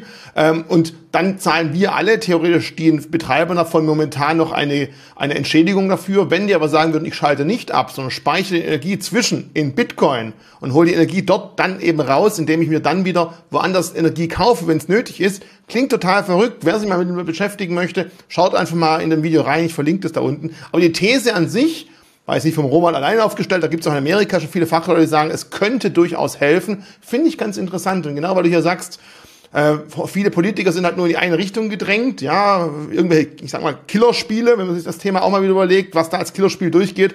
Pac-Man, weil es Kirschen frisst, könnte ja auch schon ein Killerspiel sein. Ist einfach mal interessant, eine andere Meinung. Deswegen nochmal, ich hoffe, viele Politiker schauen das Video zu. Entschuldigung für die Unterbrechung. Kein, kein Problem. Ich habe nur noch eins zu sagen zu der Thematik. Also äh, Umweltschädlichkeit von Bitcoin. Erster Punkt, technologischer Fortschritt. Die Energieeffizienz durch neue Prozessoren steigt und Fakt ist auch, Bitcoin Mining Council hat eben die aktuellen Daten wieder veröffentlicht. Über 60 Prozent des Bitcoin-Energieverbrauchs stammen mittlerweile aus erneuerbaren regenerativen Energien. Und das soll mal eine andere Branche nachmachen. Also die Bankbranche oder irgendwie die Ölförderer, die Goldförderer und so weiter. Da sind die ja Lichtjahre weg. Das heißt, Fakt ist eben, der Bitcoin macht, also das Bitcoin Mining, diese Industrie trägt schon sehr, sehr viel dazu bei, dass sie ihren Energieverbrauch effizienter gestaltet und der Energieverbrauch, der benötigt wird, immer stärker aus regenerativen Energien kommt und das auf Basis dieser Fakten dann zu sagen, ja, das müssen wir ja alles verbieten, weil das ist ja äh, alles so, äh, so umweltschädlich, ist einfach Nonsens, ist einfach no, totaler Nonsens. Und hier bin ich eben aber sehr, sehr zuversichtlich, dass man derartige Dinge in konstruktiven, sachlichen Gesprächen dann denjenigen auch rüberbringen kann, die das zu entscheiden haben und ein paar Ideologen, also die dogmatisch oder ideologisch unterwegs sind, und mit dem Argument halt kommen, ja, muss man eh alles verbieten, weil sie es halt nicht mögen, aber nicht, weil sie rationalen Zahlen kennen, die wird es immer geben. Und leider ist es bei uns in der Medienberichterstattung immer so, wenn in diesem EU-Parlament, da sitzen ja so viele unterschiedliche rechte, linke, äh, Verrückte und was weiß ich alles, wenn da irgend so ein Abgeordneter mal immer irgendeine Forderung stellt, dann wird das teilweise hergenommen als, oh, jetzt fordert der von dem folgendes äh, Verbot. Ja, das ist halt eine Einzelmeinung. Wir leben ja in einer Demokratie, dass aber das Parlament oder die entsprechenden Ausschüsse dann so eine Extremmeinung wirklich in geltendes Recht umsetzen, wo dann in den einzelnen Ländern auch noch durch die Landesparlamente ratifiziert werden muss, ja, das ist doch immer fast ausgeschlossen. Also deswegen darf man da auch nicht immer gleich vollkommen in Panik verfallen, wenn nur irgendein Hinterbänkler jetzt irgendeine negative Aussage trifft. Aber es ist natürlich eine schöne Schlagzeile wert und manchmal glaube ich, ist halt so, dann kann man wieder irgendein Video drehen. Also mir, ich muss mir jetzt keine Schlagzeilen oder Headlines aus der Nase ziehen, weil alle paar Wochen, wo wir das Video machen, wir müssen eher überlegen, was nimmt man als Headline. Aber wir müssen jetzt keinen Aktionismus fahren, dass man da jetzt auf Verbot, Boom, äh, Crash, Tod, äh, irgendwas, Blutbad, äh, irgendwas aus der Nase ziehen, sondern einfach das alle paar Wochen mal sachlich durchgehen. Ist ein mehr. Das wäre ein schöner, schöner Titel für das Video heute. Crash, zack, Blutbad, bumm. Das nehmen wir, glaube ich, als Titel. Und dann ist ja auch klar, dass da viel Energie, äh, nachhaltige Energie in Bitcoin-Mining reinkommt, weil äh, Energie, Strom aus äh, Verstromung von Gas wäre ja viel zu teuer. Das lohnt sich ja gar nicht. Also das Bitcoin-Mining muss ja auf billige Energiequellen zurückgreifen und das sind nun mal die erneuerbaren Energien. Also da schließt sich schon wieder der Kreis, warum das einfach so ist. Weil ansonsten würde es sich einfach gar nicht lohnen. Dann macht es eher Sinn, den Miner einfach so lange stillzulegen, weil der Strom einfach sonst zu teuer wäre. Genau. Oder eben in ein anderes Land den Miner zu verlagern, wo eben der Strom nicht so teuer ist oder eine andere neben dem Wasserwerk oder ähnliches. Aber übrigens auch mal in dem Zusammenhang, wo ist eigentlich das Vulkan Mining aus El Salvador, wo damals so gehypt wird, also mit dem Vulkan und so weiter. Oder wenn man sich mal die Staatsanleihen von El Salvador anschaut, also das war auch so ein ungesunder Hype. Aber darauf können wir ja irgendwann mal eingehen, habe ich heute gerne als Thema drauf. Aber Äh, das, äh, ich habe es ja damals schon. Lass uns einfach sagen, wir haben jetzt eine Stunde wir haben jetzt eine Stunde Marktüberblick und auch so ein bisschen Adoptions, die anstehen, Schlagzeilen, die man häufig gerne was heißt gerne, die häufig übersehen werden oder gar nicht so breit in den Medien durchgetragen werden. Ich glaube, das ist ein Rekord, dass wir dafür eine Stunde gebraucht haben. Lass uns jetzt mal so ein bisschen auf äh, den Bitcoin selber schauen, die Blockchain, wie läuft's denn da momentan? Ähm, wie stabil ist er eigentlich aufgestellt? Kann man da auch sagen, wieder ein Haken dran, läuft wie geschmiert, auch wenn es der Preis nicht unbedingt widerspiegelt. Momentan. Ja, genau so ist es. Und das kommt ja immer zu kurz, wenn man mit manchen redet, oder Bitcoin ist ja alles äh, Hokuspokus oder alles total instabil und hochspekulativ. Ich rate jeden mal zu schauen, was derzeit in Europa passiert, und zwar das Target 2 System, das Target-System wird umgestellt. Das hat ja schon in der Vergangenheit immer sehr, sehr stark gehakt. Es gibt drei Target-Untersysteme und da gibt's immer Softwareprobleme und das, das interessiert aber in den Nachrichten. Ein paar Spezialmedien berichten immer drüber und vor einiger Zeit ist ja das gesamte Target-System mal stundenlang ausgefallen. Also das Rückgrat des europäischen Zahlungsverkehrssystems, des Euro, ist stundenlang ausgefallen, weil irgendein Netzteil kaputt war. Und da wird es noch gravierende Probleme auch in Zukunft geben. Oder wie oft haben wir selber schon mal den Fall gehabt, man will sich beim Bankaccount einloggen, dann war die Website down oder dann ging wieder irgendwas nicht mehr. Also so Softwareprobleme oder die Karte geht nicht oder irgendwas. Das haben ja auch Banken immer mal wieder. Und deswegen lohnt sich schon mal ein Blick auch mal auf den Bitcoin, auf die, auf die Historie des Bitcoin, auf die Systemstabilität. Mittlerweile haben wir einen Meilenstein erreicht. Mittlerweile wurden über 100 Billionen US-Dollar an Gegenwert über die Bitcoin-Blockchain übertragen, ohne dass eine einzige Bank involviert war. 100 Billionen. Also das ist eine gigantische Zahl und das ist natürlich was ganz, ganz äh, Tolles und es, ist, es zeigt auch, es sind hier Anwendungen äh, vorhanden. Und wenn man sich jetzt eben diese Bitcoin Uptime Org Seite anschaut, das ist eben der Beleg dafür, die Messung, wie stabil ist eben die Blockchain äh, des Bitcoins.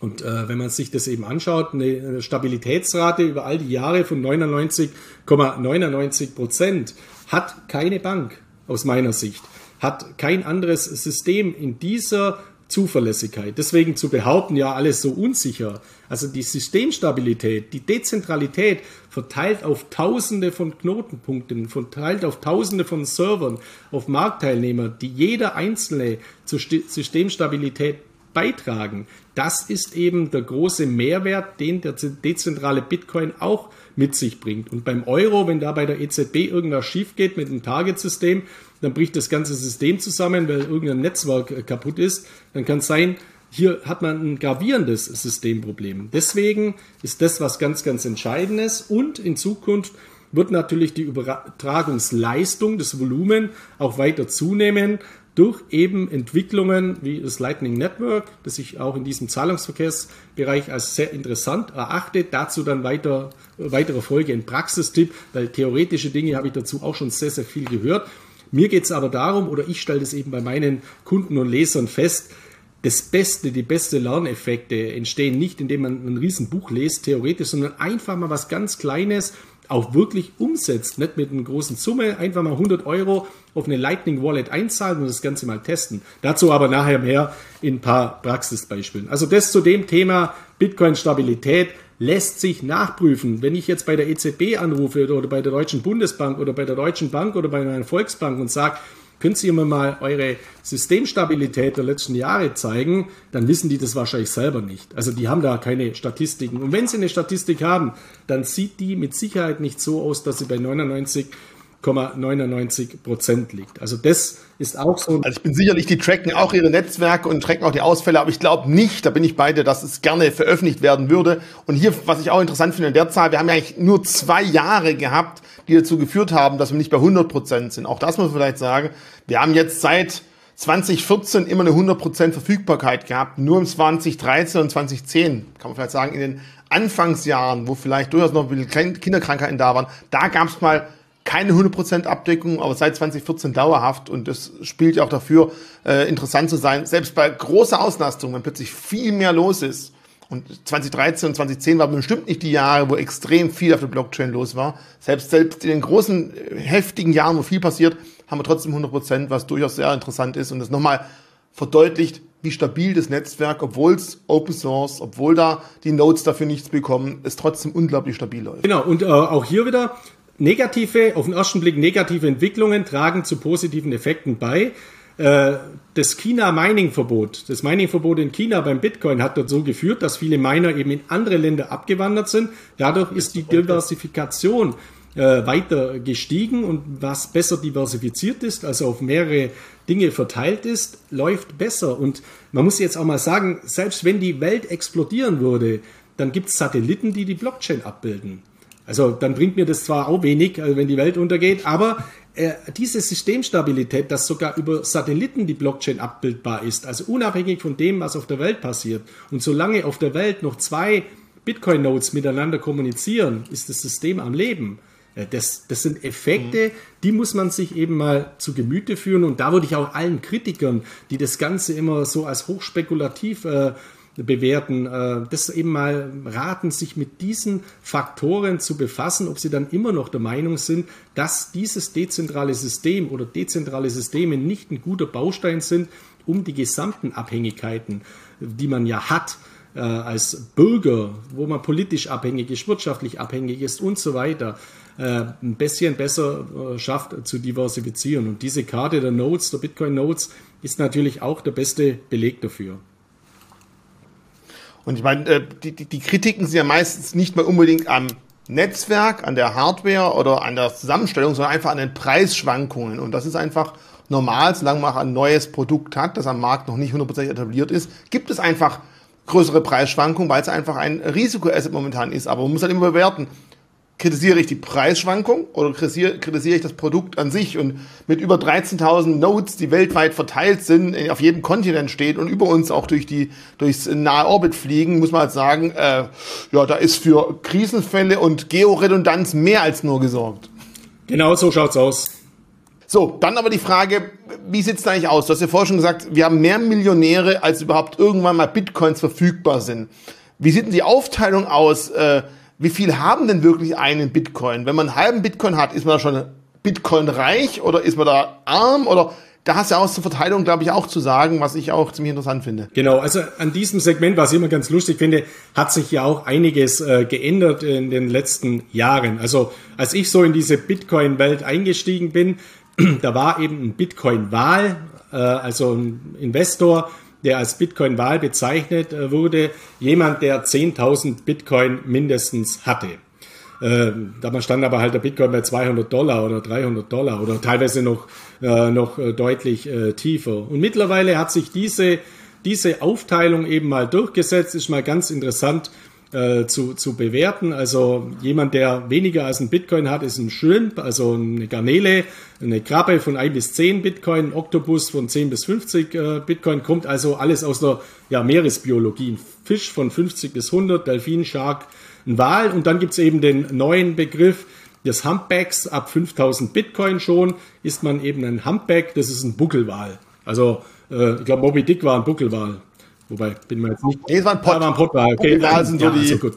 Also bei Fischen, das sollte ich dann vielleicht doch äh, meine Expertise. Wir haben dann, und außerdem sind es keine Fische, sind Säugetiere, Klugscheißer-Modus ja. aus. Wir haben dann irgendwann auf den Blauwal und arg viel größer geht's dann nicht mehr. So, zurück Stimmt, zu dir. Also es sind ja gar keine Fische. Stimmt auch wieder. Also es kommt aus der Meeresbiologie, diese, diese Kategorisierung äh, zumindest, finde ich immer ganz äh, interessant oder ganz lustig, äh, eben das Ganze anzuschauen. Und jeder sollte eben schauen, dass er zumindest ein Bitcoin Shrimp ist. Also, dass man eben einen Fuß in der Tür hat. Und wir haben jetzt in den letzten Monaten, im Jahr 2022 eben, wie man ja sieht, einen massiven Crypto Crash auch mal wieder gehabt. Und dennoch ist jetzt eben interessant, neben diesen Bezeichnungen gibt es eben den Begriff der sogenannten Wholecoiner. Ein Bitcoin Wholecoiner ist also eine Person, ein Investor, ein Anwender, der mindestens einen Bitcoin hat. Und diese Zahl der Bitcoin Wholecoiner ist eben seit dem 31.01.2022, also seit Jahresbeginn, als der Bitcoin bei rund 38.000 stand, weiter angestand, äh, angestiegen und äh, insgesamt sind die Zahl der Wholecoiner Adressen mittlerweile auf 831.346 Wallet-Adressen zum 1. August 2022. Also aktuelle Zahl habe ich jetzt nicht äh, vorliegen, äh, angestiegen. Es geht ja jetzt aber auch nicht um die tagesaktuelle Zahl, sondern eben um den äh, generellen Trend.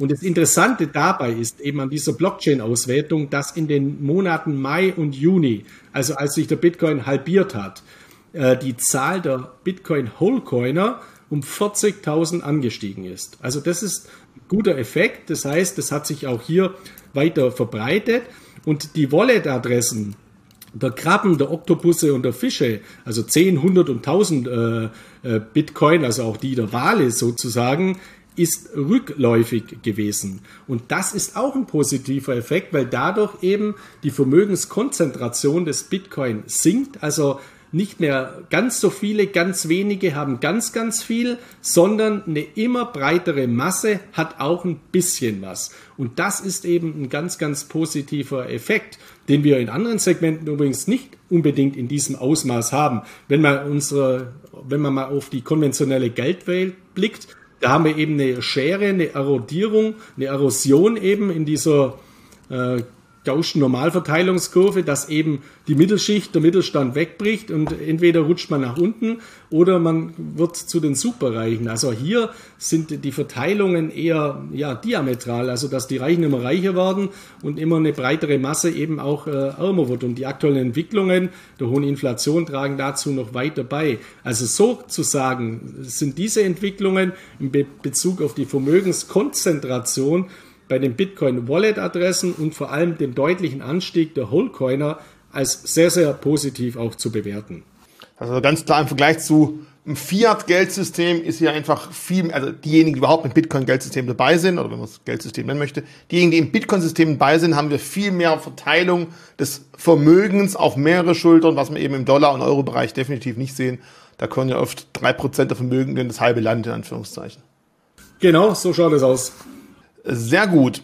Ähm, jetzt hast du ja schon mehrfach angesprochen. Wir sind heute am 14.09., äh, 11 Uhr und wir stehen kurz vor The Merchant bei Ethereum. Das heißt also, das ist eigentlich quasi schon etwas, was wirklich nie da gewesen ist. Wir haben eine, eine Kryptoasset, wo während dem laufenden Betrieb theoretisch ähm, ja, wie beim Flugzeug im Flug die Turbinen ausgetauscht werden, was natürlich sehr, sehr spannend ist. Da bereiten sie ja schon seit einigen Jahren vor dieser Zeitpunkt, aber bald kommt der Merch, aber bald kommt er, bald kommt er, der hat sich mehr und mehr verschoben und jetzt ist es endlich soweit und man arbeitet ja schon seit Dezember 2020 darauf hin, denn damals hatten wir angefangen, so eine Test-Chain, die Beacon-Chain aufzubauen, um die Funktion davon zu testen und zu schauen, ob das Ganze so funktioniert, wie es angedacht ist.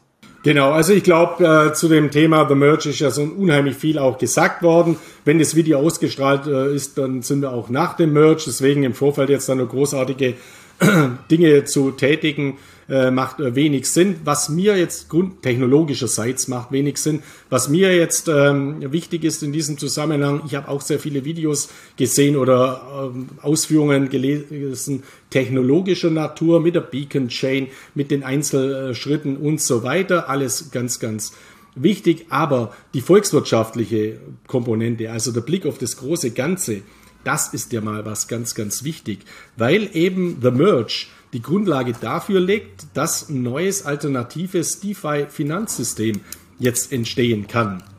Wir in Europa, in Deutschland, wir wissen ja nicht, wie es ist, ohne Bankkonto klarzukommen. Bei uns hat logischerweise jeder ein Bankkonto.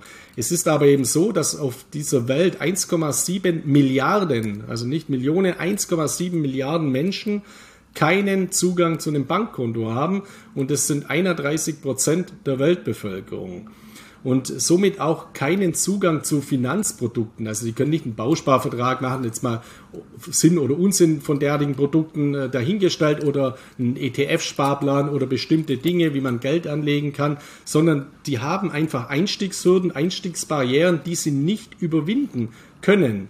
Viele dieser Menschen haben aber ein Smartphone, haben Zugang zu Internet. Also das ist natürlich schon weit weiter verbreitet, sodass es grundlegend mal möglich ist, an dem digitalen Finanzsystem teilzunehmen. Und um jetzt eben ins Bitcoin Mining einzusteigen oder auch ins Ethereum Mining einzusteigen, waren bislang dennoch sehr, sehr hohe Hürden notwendig. Also relativ hohe Hürden jetzt für uns in Deutschland auch nicht unbedingt, aber für jemanden in Asien oder in Südamerika oder in Afrika allen voran sind auch 100 Dollar eine gigantische Hürde, wenn das Monatseinkommen bei ein paar Dollar liegt. Und durch jetzt ein globales Finanzsystem, so ein dezentrales Finanzsystem, das seinen Zugang deutlich reduziert, weil es eben seinen Energieverbrauch massiv reduziert. Was Ethereum jetzt macht, eben durch den Systemwechsel, der ja unter The Merge beschrieben wird oder unter dem Begriff The Merge läuft, vom arbeitsaufwendigen, energieintensiven Proof of Work Konsensusalgorithmus hin zu Proof of Stake Konsensusalgorithmus entsteht eben auch ein Demokratisierungseffekt volkswirtschaftlicher Natur, dass sich auch ab wenigen Dollar an diesem System teilnehmen kann, Gelder in Form von Token, sei es nur ein Stablecoin übertragen kann oder auch dezentrale Finanzanwendungen in Anspruch nehmen kann, bei denen ich wiederum Renditen als, Proof, äh, als äh, Staking Rewards auf Basis von Proof of Stake eben erzielen kann. Und diese Effekte, die sind eben was ganz, ganz Entscheidendes. Deswegen ist es so wichtig, dass The Merge eben dazu beiträgt, zu höherer ja, Skalierbarkeit, Sicherheit und eben auch Nachhaltigkeit. Das habe ich ja vorher schon angesprochen.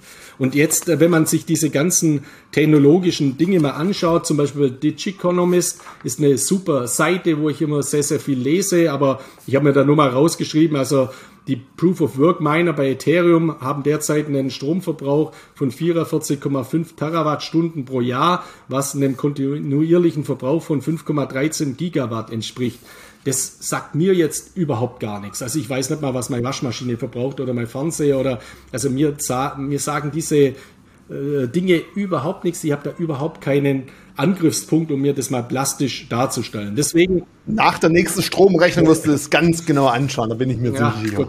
Kann, kann natürlich sein, ja. Nee, aber äh, ich, weiß, ich weiß, was du meinst, aber wichtig ist einfach, dass man sich das dann mal veranschaulicht. Also die, die Hallervorden hat gesagt, malen Sie mir es auf, ich beschäftige mich später damit oder ich brauche mehr Details. Also aufmalen hilft enorm bei derartigen Dingen.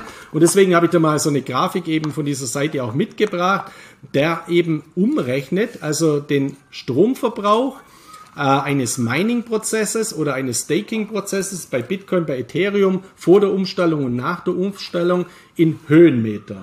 Und das äh, veranschaulicht den Effekt eben sehr, sehr deutlich. Also wenn man sich jetzt mal diese Grafik anschaut, also die Umrechnung einer Transaktion beim Bitcoin, bei Ethereum auf Basis des jeweiligen Konsensusalgorithmus umgerechnet in Höhenmeter bedeutet, eine Bitcoin-Transaktion hat eben Höhenmeter von 830 Meter basierend auf dem Proof of Work Mining Prozess. Und das entspricht eben der Höhe vom Burj Khalifa in Dubai. Und Ethereum auf Basis von Proof of Work, also dem derzeitigen Konsensusalgorithmus, dem Arbeitsnachweis durch den Mining-Prozess, hat eine Höhe vom schiefen Turm von Pisa von 57 Meter. Also ist heute auch schon deutlich energieeffizienter als der Bitcoin. Und jetzt kommt eben der massive Effekt zum Tragen durch The Merge, durch die Konsensusumstellung auf Proof of Stake, durch den Anteilsnachweis, dass eben nicht die Miner, die die Geräte haben, die Hoheit haben, sondern jeder, der seine Coins eben in Staking gibt, kann an diesem Prozess mit teilnehmen. Und dort reduziert sich eben der Energieverbrauch der Blockchain um 99,5 Prozent oder eben in Höhenmeter von 57 Meter vom schiefen Turm von Pisa auf die Höhe einer Schraube in Höhe von 2,5 Zentimeter pro Transaktion. Und das verdeutlicht, glaube ich, mal diesen wichtigen Effekt, den Ethereum mit dieser Umstellung in Bezug auf mehr Nachhaltigkeit erzielt ganz, ganz hervorragend. Das ist mir eben im Kopf geblieben mit den ganzen Terra-Hash und äh, Terra äh, und was weiß ich was Watt. Äh, kann ich wenig anfangen und ich glaube, das geht auch vielen Leuten eben so, dass das alles zu abstrakt ist und man muss eben einfach das erklären können. Und so ist mir eben klar geworden, aha, ganz, ganz großer Effekt eben in diesem Zusammenhang. Muss vielleicht auch noch eins bedenken, auf der Bitcoin-Blockchain kann man so circa sieben Transaktionen pro Sekunde durchführen, also siebenmal das Burj Khalifa. Und auf der Ethereum-Blockchain zwischen 15 und 50, je nachdem, wie komplex in Anführungszeichen die Transaktion ist, wie viel Codezahlen sie hat, wie viel Ether man als Gas braucht. Ähm, ich habe noch eine andere Homepage auch mitgebracht, weil hier haben wir jetzt eine Grafik von 54 Kilowattstunden. Ähm, ich, wir sind jetzt, wie gesagt, kurz vor the Merge und wenn ich jetzt dann mal diese Grafik oder diese Homepage einblenden darf, wo wir dann sehen, okay, Stand jetzt sind wir sogar bei 205,85 Kilowattstunden, also doppelt so hoch wie damals der Schiefeldorf von Pisa. Hier muss man auch sagen, das bewegt sich. Vor kurzem habe ich drauf geschaut, da waren wir unter 200, dann waren wir schon mal bei 220. Was ich aber interessant finde, weil du sagst ja selber, viele haben einfach mit diesem Kilowatt schwer irgendwas zu greifen. Das wären aktuell so viel wie knappe sieben Tage Stromverbrauch eines amerikanischen Durchschnittshaushaltes. Ich glaube, das ist auch schon mal eine Zahl, wo man sagen kann, hoppala, ist ja schon mal ganz ordentlich. Ähm, und das hilft, glaube ich, zu verstehen, was man zukünftig einfach einsparen kann, weil einfach nicht mehr die Rechner, die Grafikkarten dafür eingesetzt werden müssen, um das Mining zu betreiben und Rätsel zu lösen, sondern theoretisch reicht es, einen sparbaren, äh, sparsamen Raspberry Pi zu nehmen für 100 Euro den für ein paar Watt am Tag ins Netz zu hängen und darüber theoretisch, wenn man 32 Ethereum selber hat, selber am Staking teilzunehmen. Vielleicht ein kleiner Punkt, was ich jetzt aber auch festgestellt habe oder bei einigen Recherchen im Netz festgestellt habe, und da bin ich auf deine Meinung gespannt, dass es eventuell durch das Staking trotz allem zu einer neuen Dezentralisierung geben kann, die es bisher noch gar nicht so gab. Natürlich, früher hatten wir viele Miner, Jetzt haben wir eben viele Ethereums, die bei einigen Händen liegen, die natürlich sehr stark im Staking vertreten sind.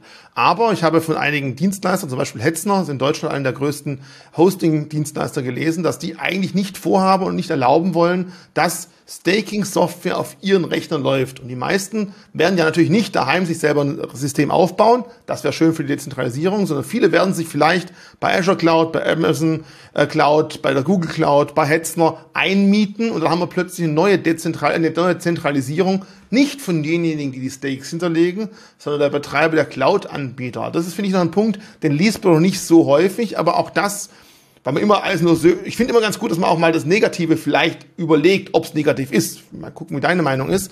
Positiv definitiv geringer Strombrauch. Positiv die Zukunft ist dann skalierbarer, noch nicht durch The Merge, aber du hast nachher noch ein paar andere Begriffe, von denen ich noch nie gehört habe, wo ich jetzt schon darauf freue, wenn du aussprechen wirst.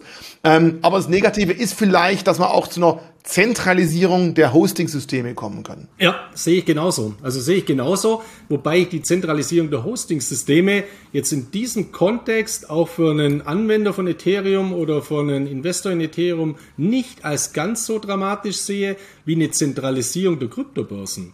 Weil das, was du sagst, absolut richtig, sehe ich genauso. Wenn ich jetzt Ethereum in Staking geben möchte, brauche ich 32 Ethereum und ich nutze oder ich nutze einen Ethereum Pool. Und äh, viele Kryptobörsen werden eben Ethereum Staking nicht anbieten. Einige werden es aber anbieten. Und diejenigen Kryptobörsen, die es anbieten werden, da steigt eben die Wahrscheinlichkeit sehr stark an, dass hier zu einer, zu einer Zentralisierung kommt, dass ich dann eben meine Coins zu dieser Kryptobörse gebe und dort in den Staking Pool gebe und somit hier wieder ein Zentralisierungseffekt zustande kommt, wo natürlich auch wieder Auswirkungen hat auf meinen Zugang. Also dass die Dezentralisierung ja eingeschränkt wird, weil meine Private Keys, also meine privaten Schlüssel eventuell bei der Kryptobörse oder nicht eventuell, sondern in vielen Fällen eben wiederum bei der Kryptobörse liegen. Das heißt, Kryptobörsen, die Staking-Dienstleistungen anbieten, werden durch diesen Effekt eben oder durch diese Umstellung grundsätzlich auch profitieren. Und hier wäre eben begrüßenswert, so wie es dann eben eine Diversif Diversifizierung oder eine Diversität bei den Hosting-Anbietern gibt, dass eben möglichst viele Kryptobörsen, wenn das über Kryptobörsen läuft, das Ganze anbietet, dass man dadurch wieder Zentralisierungseffekte hat, dass jetzt nicht auf einmal 20, 30 Prozent von Ethereum bei einer bestimmten Kryptobörse allokiert werden und somit eben ein Klumpenrisiko entsteht. Aber in dem Zusammenhang muss man eben auch die weiteren Entwicklungen, glaube ich, abwarten. Aber grundlegend, das System ist eben klar, wie es umgestellt wird, dass es eben äh, so ist. Und ich finde auch einen anderen Effekt noch ganz interessant. Wir haben ja auch hier mal wieder die Diskussionen von den Puristen, von den Bitcoin-Puristen und eben von den Shitcoin-Befürwortern oder wenn man das diskretieren will oder wie auch immer. Ich finde den Effekt jetzt gut, dass es zwei große bedeutende Kryptowährungen gibt, die auf unterschiedlichen Systemen basieren. Der Bitcoin auf Proof of Work, Ethereum auf Proof of Stake. Der Bitcoin als Welt-Krypto-Leitwährung äh, mit Second-Layer-Funktionen, also mit, mit Anwendungen, die eben bestimmte Prozesse optimieren, wie beispielsweise den Zahlungsverkehr über das Lightning Network. Ja, und ich weiß, der Bitcoin kann auch so ausgerichtet werden, dass auch sogar Smart Contracts oder NFTs über den Bitcoin grundsätzlich darstellbar sind. Aber das ist alles noch Theorie. Und warum sollte eine Plattform alles darstellen können? Fakt ist, dass eben Ethereum die wichtigste Smart Contract Plattform ist und die wichtigste Anwendungsplattform ist für Stablecoins, NFTs, dezentrale Finanzanwendungen und enorm viel drüber läuft.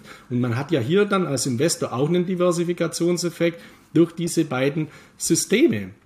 Und auch dieser, dieser Effekt der Energiereduktion, dass jetzt Ethereum teilweise als die grüne Blockchain bezeichnet wird oder die Öko-Blockchain, ja, ist ja auch grundlegend mal toll, weil eben der Energieverbrauch bei Ethereum jetzt so signifikant äh, gesunken ist oder halt in Zukunft dann sinkt äh, nach der Umstellung auf äh, The Merge of Proof of Stake. Und das sind ja auch eben positive Effekte. Und das eben bei vielen Dingen immer dezentral draufsteht, wo aber dann, wenn man es mal genauer anschaut, immer eine Zentralisierungskomponente ist, mit Ausnahme von vielen Dingen beim Bitcoin, das ist eben auch wieder ein systeminhärentes, ich würde es nicht sagen Problem, sondern das ist eben ein systeminhärenter Fakt und das kann ja jeder dann selber steuern, wie viel Zentralisierung will ich haben. Wenn ich viele dezentrale Finanzanwendungen umsetzen will, dann begebe ich mich mit jeder einzelnen wiederum in eine bestimmte Zentralisierung. Wenn ich aber ganz viele mache und breit streue, dann bekomme ich das durch Diversifikation auch besser strukturiert.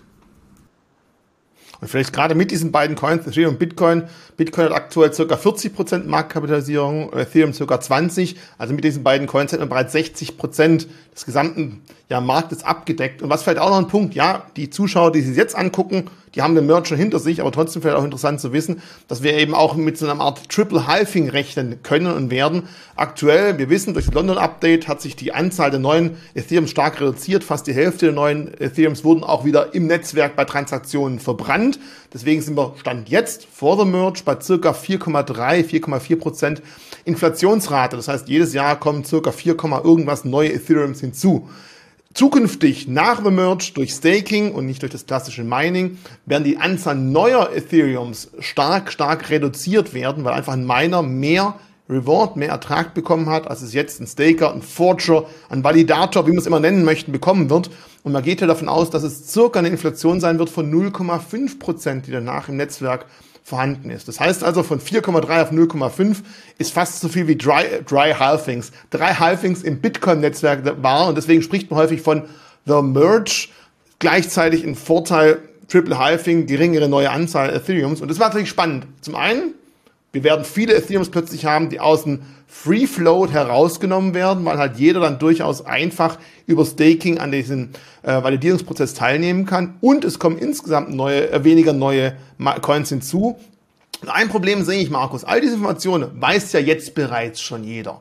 Wir haben beide nicht die Glaskugel. Ich möchte auch nicht von dir wissen, wo du den Kurs siehst. Aber ich denke mir halt, wenn jeder das schon weiß, ist vielleicht viel auch schon eingepreist in den ganzen Markt momentan. Genauso sieht man es aber immer bei Bitcoin, auch wenn es eingepreist war, danach lief es lange Zeit seitlich und trotzdem hat sich der Markt nachher bewegt. Glaubst du, all diese Nachrichten haben dazu geführt, dass Ethereum da steht, wo man jetzt stehen?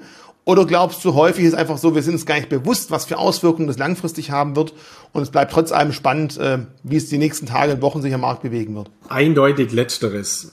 Auch dieser The Merge wird doch momentan konterkariert durch die Makroökonomie.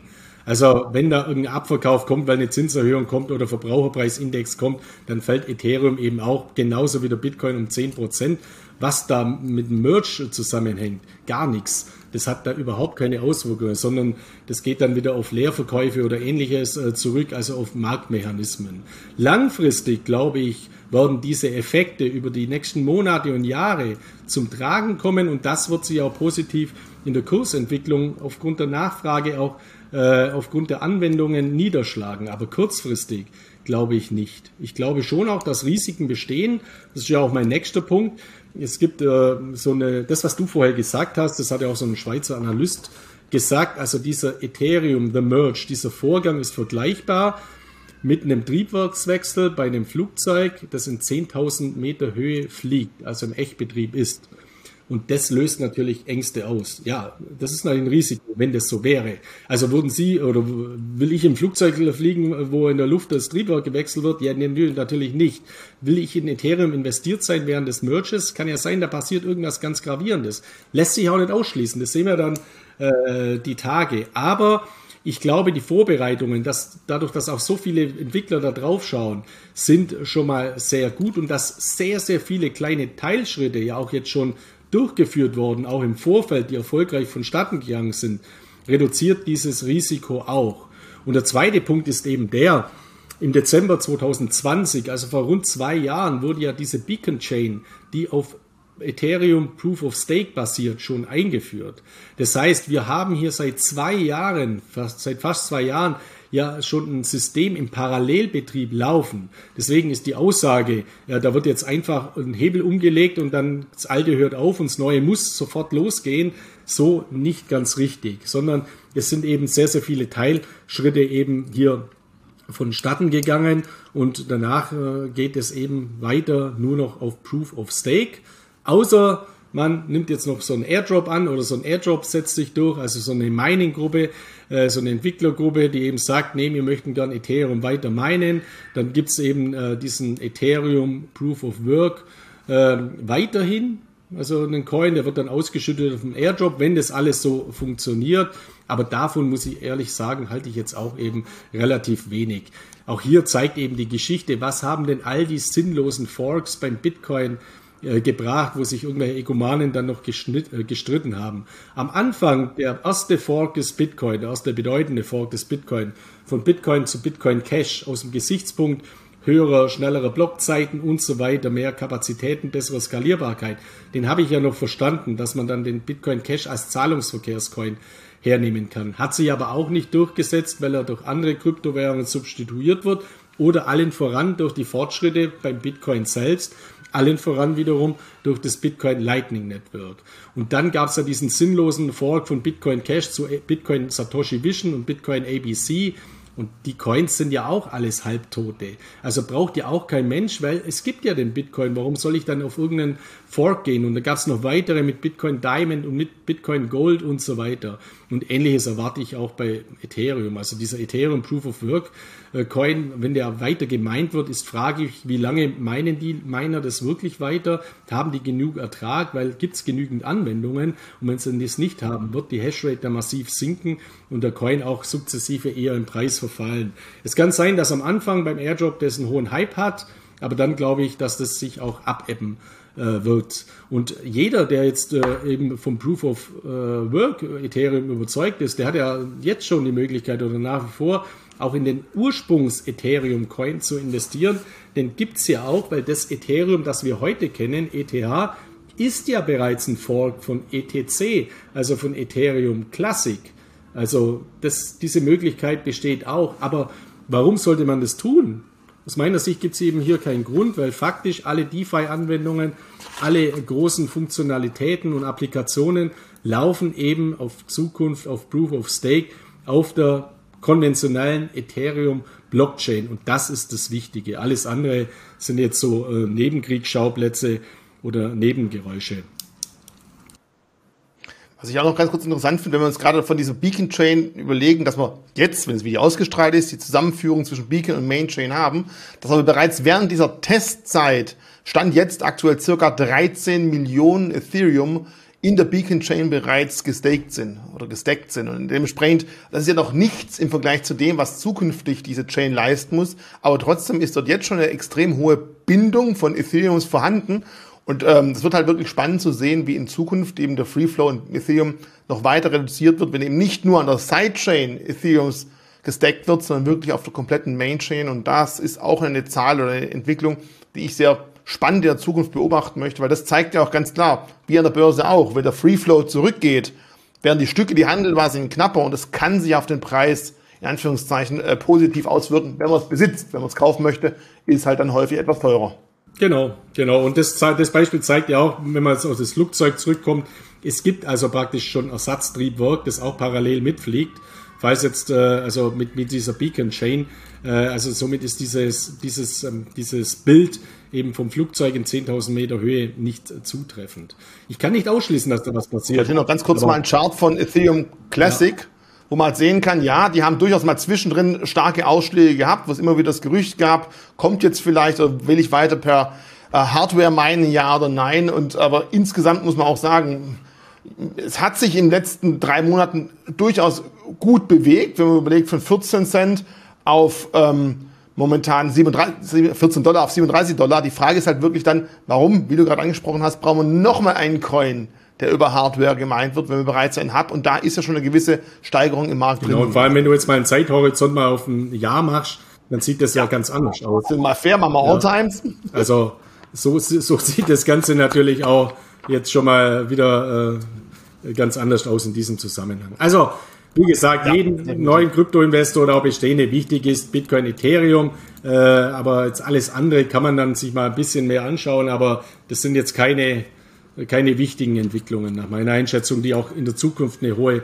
Rele Relevanz hätten. Das wird nicht der Fall sein. So, jetzt bin ich gespannt. Fischers Fritz fischt frische Fische. Jetzt bist du dran. Ja, genau. Also dieses The Merged äh, ist ja jetzt nicht in, äh, in der Roadmap von Ethereum äh, die Umstellung auf Proof of Stake und das war's dann, sondern es werden weitere äh, Entwicklungsschritte folgen, um eben Transaktionskosten zu senken, Skalierbarkeit zu erhöhen die Speicherung in der Blockchain äh, zu rationalisieren, die Belastung der Blockchain zu minimieren und somit eben die Stabilität sicherzustellen und äh, weiter zu steigern. Und diese weiteren Schritte, nur dass wir es mal gehört haben, die heißen dann halt The Search, The Merge, The Purge The Splurge. Ich hoffe, ihr habt das jetzt richtig ausgesprochen. Ich weiß echt nicht, wer auf diese Begriffe äh, gekommen ist. Also ein Schwabe war es auf jeden Fall nicht.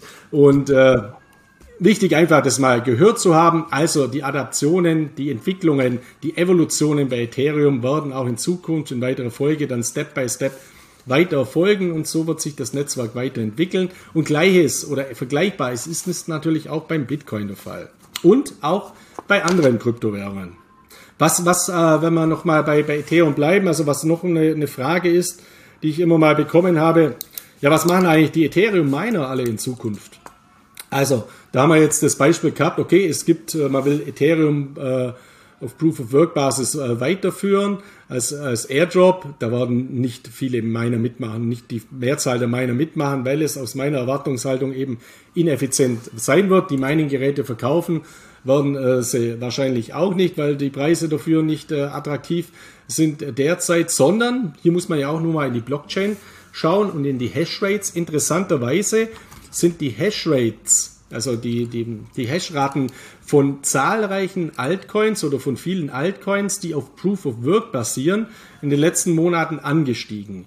Und hier lässt sich eben ableiten, dass viele Ethereum-Miner, nachdem das Ethereum-Mining eingestellt wird und endet, einfach andere Altcoins auf Proof of Work Basis weiter meinen werden. Und das ist ja auch logisch. Also wenn ich bei Ethereum nicht mehr effizient meinen kann, beziehungsweise Ethereum kann ich ja nicht mehr meinen, und wenn ich Ethereum auf Proof of Work Basis in Airdrop auch nicht mehr effizient meinen kann, ja, dann suche ich mir halt alte, äh, andere Altcoins auf Proof of Work Basis und meine die. Und das ist für, für mich auch wiederum ein positiver Effekt, weil dadurch Rechenleistung auf mehrere andere Altcoins übertragen werden, die auf Proof of Work basieren und somit eben auch eben ja eine Verteilung stattfindet und eine, eine Stabilisierung dieses Segmentes der Kryptomärkte. Also auch eine ganz, ganz interessante Entwicklung. Du hast vorher schon mal angesprochen, wir haben lange nicht mehr über äh, XRP, über Ripple gesprochen, meistens immer noch Klage, SSI, ja, nein, vielleicht doch nicht, ja, nein, vielleicht doch nicht. Heute hast du mal eine andere Meldung mitgebracht, die zumindest mal für die XRP-Halter äh, relativ schön klingt. Wer natürlich in XRP investiert, das kennt es vielleicht, aber für die anderen, was hast du denn da rausgekriegt? Ja, das ist natürlich wieder eine sehr polarisierende Meldung, weil das natürlich reinen Bitcoin-Puristen zuwiderläuft, sowas. Äh, also das World Economic Forum, das Weltwirtschaftsforum, kennen wir ja alle, Klaus Schwab, gegründet, The Great Reset. Das ist ja jetzt eher teilweise immer so ein, so ein, ja, so ein ja, so, ein, so ein Gegner von dezentralen Kryptowährungen, also ein Teil des Systems einer bestimmten Elite, die versucht, die Welt zu dominieren und so weiter. Also da ranken sich ja die unterschiedlichsten Aussagen. Klar ist auch, das World Economic Forum, das jedes Jahr in Davos eben stattfindet in der Schweiz, hat eine enorme Macht, hat eine enorme Lobbyarbeit, hat eine enorme Vernetzungen tief in die Wirtschaft hinein. Gar keine Frage. Aber wenn ich Teil des Ganzen bin, wenn ich Teil dieses Systems bin, habe ich eben auch eine hohe Wahrscheinlichkeit, dass ich von diesem Ganzen profitieren kann. Und bei, bei XRP, also hier nochmal kurz die Unterscheidung, XRP heißt heute die Kryptowährung und XRP heißt heute auch die, das Kryptowährungskürzel. Ripple, der ehemalige Name, der steht für das Unternehmen Ripple Labs, das eben hinter diesem XRP als Kryptowährung steht. Also deswegen, ich habe es auch öfters mal, dass man noch von Ripple redet, weil XRP, da denkt man immer, ist eine neue Kryptowährung. Nee, ist einfach der ehemalige Name von Ripple, jetzt eben äh, geändert, äh, nur in seinem Namen. Ja, und äh, dieses Unternehmen ist jetzt eben ein offizieller Partner seit kurzem vom Weltwirtschaftsforum, vom World Economic Forum und hat natürlich hier auch somit einen Zugang zum Netzwerk vom World Economic Forum. Brad Garlinghouse, also der CEO von äh, Ripple, äh, von, ja, von Ripple, vom Unternehmen von Ripple Labs, hat auch im, auf dem diesjährigen äh, WEF, also World Economic Forum in Davos, eine Rede gehalten, finde ich auch sehr, sehr bedeutend für, von äh, Kryptounternehmen. Und im Jahr 2015 hat Ripple auch schon einen Technology Pioneers Award, also so ein Pionier Award für technologische Innovationen seitens des äh, WEFs erhalten. Klar ist auch, der XRP-Kurs wird dominiert derzeit von makroökonomischen Faktoren, wie alle anderen Kryptowährungen auch, und natürlich vom Damoklesschwert beziehungsweise von der Belastung durch diese Klage der US-Wertpapieraufsichtsbehörde SEC, ist XRP ein Wertpapier oder nicht. Hier hat aber Ripple Labs auch schon einige juristische Fortschritte mittlerweile erzielt und ich ähm, glaube eben, dass diese Integration von Ripple Labs eben in die klassische Finanzwelt, in die ins Establishment, gerade auch über das World Economic Forum, dann schon auch regulatorischen Rückenwind für Ripple Labs und XRP gibt, damit diese Herausforderungen, diese juristischen, auch in der Zukunft gelöst werden können. Ist jetzt keine Garantie, aber es ist für mich eben schon ein positiver Aspekt. Und man darf ja auch nicht vergessen, Kunden von Ripple Labs sind eben Bank of America, American Express, die Nationalbank von Australien oder auch die kanadische Imperial Bank of äh, Commerce, auch eine der größten Banken in, in Kanada, also Australien, Kanada, Amerika, also auch sehr, sehr breit diversifiziert. Santander, also Spanien ist auch ein, ähm, ein Partner oder ein Kunde von XRP, von Ripple in diesem Zusammenhang. Also in diesem System ist Ripple ganz hervorragend aufgestellt als Zahlungsverkehrscoin und deswegen bei aller Kritik und man sagt ja Shitcoin oder zentralisierter Coin oder wie auch immer, ja, dennoch hat auch so ein System seine Berechtigung und nicht umsonst habt ihr ja auch XRP bei Bison auch in der App äh, gelistet. Und es ist auch eine weitere Diversifikationsmöglichkeit, weil XRP und Ripple Labs eben ganz anders wiederum strukturiert ist wie äh, Bitcoin oder Ethereum. Es gibt da auch kein Mining oder kein Staking, sondern alle XRPs sind schon gemintet, also sind alle schon äh, geschaffen. Klar, viele sind zentralisiert beim Unternehmen, werden dann immer auf den Markt gegeben. Hier gibt es Einflussmöglichkeiten, aber insgesamt ist das nach meiner Einschätzung eben auch eine weitere attraktive Ergänzung. So, jetzt haben wir ja schon jede Menge Informationen für dich bekommen. Du hast immer wieder gesagt, es lohnt sich selber, sich damit beschäftigen, tut selber was, erfahrt das Ganze, schaut nicht nur YouTube-Videos und lernt, äh, lest aus Büchern was. Was wären so die drei Tipps, wo du sagst, Mensch, Video zu Ende gucken und danach sich an die drei Sachen mal ranwagen. Genau, also hier mal da drei Punkte mitgebracht, die alle auch von, von Leseranfragen bei mir zustande gekommen sind und ich kenne einige Leute, die das in der Praxis eben umsetzen. Beginn mal mit einer Lightning Wallet. Also ich habe äh, einen Physiotherapeuten als äh, Kunden, äh, dann ein paar Fotografen beispielsweise, einen Zahnarzt, ein paar Ärzte, ein paar Unternehmen, die eine Boutique beispielsweise haben und die kommen immer mit Praxisfragen auf mich zu. Auch eine Anwaltskanzlei mittlerweile, die genau die gleichen Fragen gehabt hat. Die haben gesagt, ja, wir würden gerne äh, mit Bitcoin äh, Zahlungsmöglichkeiten anbieten, weil ich habe Kunden, also das war jetzt bei dem Physiotherapeuten der Fall, der hat eben Patienten, die lassen sich da durchkneten und wollten dann eben mit Bitcoin bezahlen. Jetzt kostet so eine Anwendung, weiß nicht, was weiß ich, 50, 60 Euro oder ähnliches. Wenn man das jetzt auf konventionellem Weg natürlich eine Bitcoin-Zahlung macht, dann sind natürlich die Kosten exorbitant hoch, weil es natürlich egal ist, ob ich 20 Euro übertrage Gegenwert in Bitcoin oder 20 Millionen. Es ist immer gleich die Network Fee. Und da kommt eben das Lightning Network in, äh, ja, mit seinen Vorteilen zum Tragen. Und jeder sollte sich mal fragen, habe ich eigentlich schon eine Lightning Wallet oder habe ich mich mit dem Thema schon befasst? Und ich stelle dann immer fest, viele haben sich schon mit Lightning befasst, YouTube-Videos angeschaut, aber wenn ich dann frage, welche Lightning Wallet nutzt du? dann haben die gar keine Lightning Wallet. Und das ist ja mal immer der erste Schritt in der Praxis. Also im Physiotherapeuten habe ich auch gesagt, Mach dir eine Lightning Wallet, sag deine Kunden, sie sollen sich eine Lightning Wallet machen, dann können die da Bitcoin übertragen zu einem Bruchteil äh, der Gebühren, sodass es effizient ist. Und hier eben meine Empfehlung, also meine Empfehlung für eine Lightning Wallet ist die Blue Wallet in diesem Zusammenhang.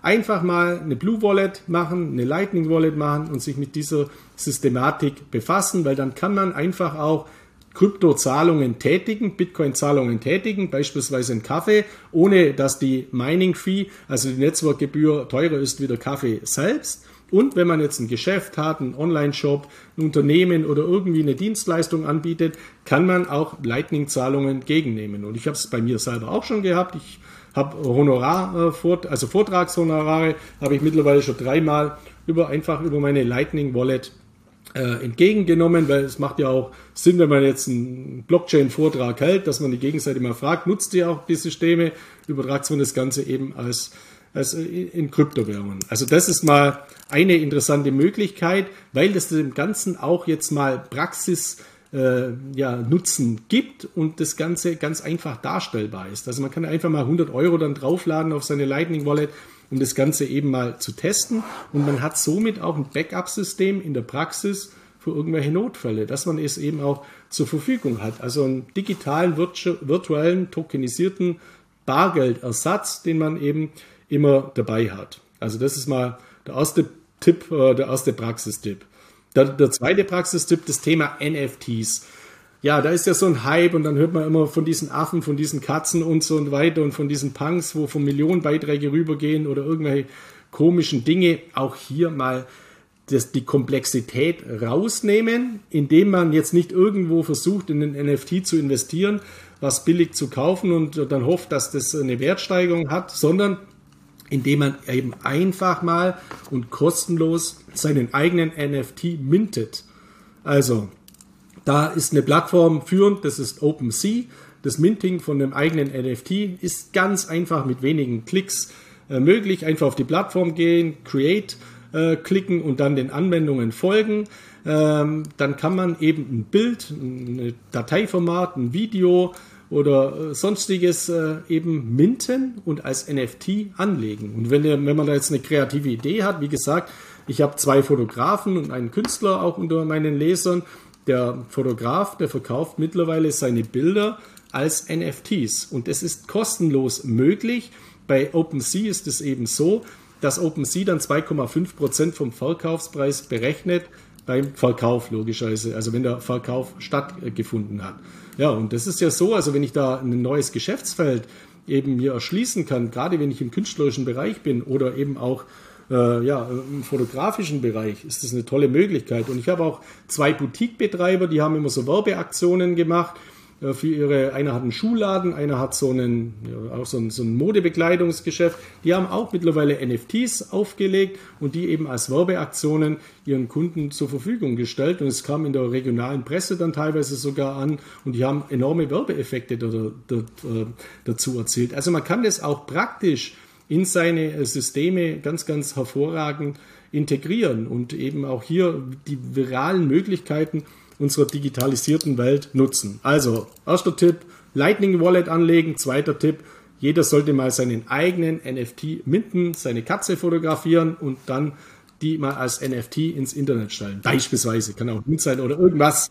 Alles. Ich habe jetzt mal OpenSea aufgerufen, man sieht also wirklich, es ist echt super simpel. Es wird eigentlich genau angezeigt, welche Grafikformate unterstützt werden oder welche Filmformate unterstützt werden. Ich äh, ziehe das Ding hier bei Drop und Draw rüber, gebe einen Namen und was wichtig ist auch, das Minden selber kostet noch nichts. Aber wenn ich das nachher über eine Blockchain, wie zum Beispiel Ethereum, verschicken will, dann verursacht es irgendwie Kosten. Und ich muss mir auch klar machen, wenn ich das Foto, wie du gerade beschrieben hast, für meine Katze mache, Warum will das jemand haben? Warum soll dann der Preis steigen? Also jetzt nicht denken, ich mache jetzt auch ein NFT, werde auch reich damit, sondern wenn ich mit der Kunst selber, mit dem Katzenfoto nicht reich werde, wird es dadurch, dass es ein NFT wird, eigentlich auch nicht viel wertvoller. Und das sollte man einfach jedem klar machen, dass man da halt unterscheidet. NFT heißt nicht automatisch aus Scheiße Gold machen, sondern muss, Entschuldigung, ups, das darf ich ja sagen, sondern muss auch verstehen, das Ding, was man da verdigitalisiert, muss irgendjemand haben wollen. Und der muss bereit sein, dafür zu zahlen und ein anderer muss vielleicht noch mehr bereit sein zu zahlen. Dann kann der Preis steigen und nicht einfach nur, weil die Katze gerade niedlich guckt, weil Cat-Content gibt's auf YouTube und Instagram mehr als genug, da brauchen wir kein NFT dafür. Schon sah es aus. Und wichtig ist einfach die Systematiken, die Vertrautheit, die Verbindung mit der Wallet, also die technologischen Aspekte. Und natürlich hinter jedem NFT steht auch ein ökonomischer Aspekt. Klar, wenn ich jetzt natürlich ein bekannter Maler bin und mache ein NFT, dann habe ich eine gute Chance, dass dieser NFT abgeht. Oder wenn ich ein Unternehmen wie Rolex bin oder Breitling oder ein Schmuckhersteller, Cartier, oder Tiffany's, die machen sowas übrigens mittlerweile, ja, dann werden meine NFTs wahrscheinlich äh, gleich mal äh, hoch äh, einsteigen.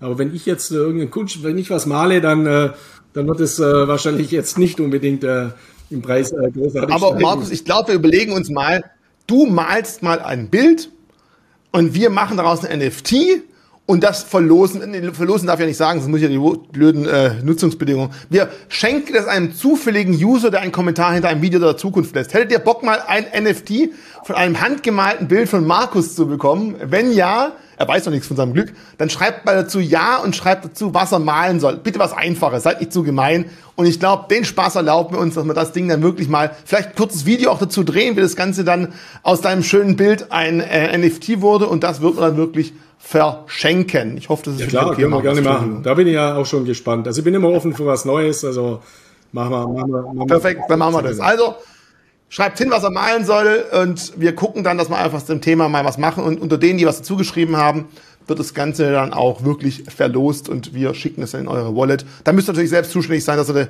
Metamask-Wallet zum Beispiel aufmacht. Das gehört aber auch dazu. Mit dem Thema NFT sich auch stärker mit dem Thema Wallets beschäftigen. Metamask, da passt unglaublich viel verschiedene Coins, verschiedene NFTs passen zu diesem, äh, diesem, ähm, ja, zu diesem Wallet-System. Also auch das müsst ihr natürlich dann selber machen, aber das hilft ungemein und Verständnis dazu für gewinnen.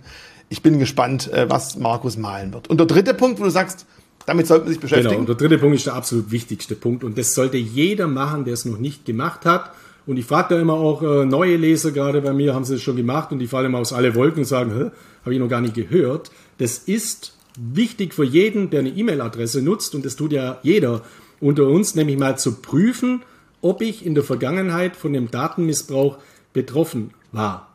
Da gibt es eine Internetseite Have I Been Puned, äh, die ist sehr gut, aber was ich empfehle, ist eben die kostenlose Dienstleistung. Da kann man pro Tag eine E-Mail-Adresse kostenlos prüfen lassen vom Hasso-Plattner-Institut.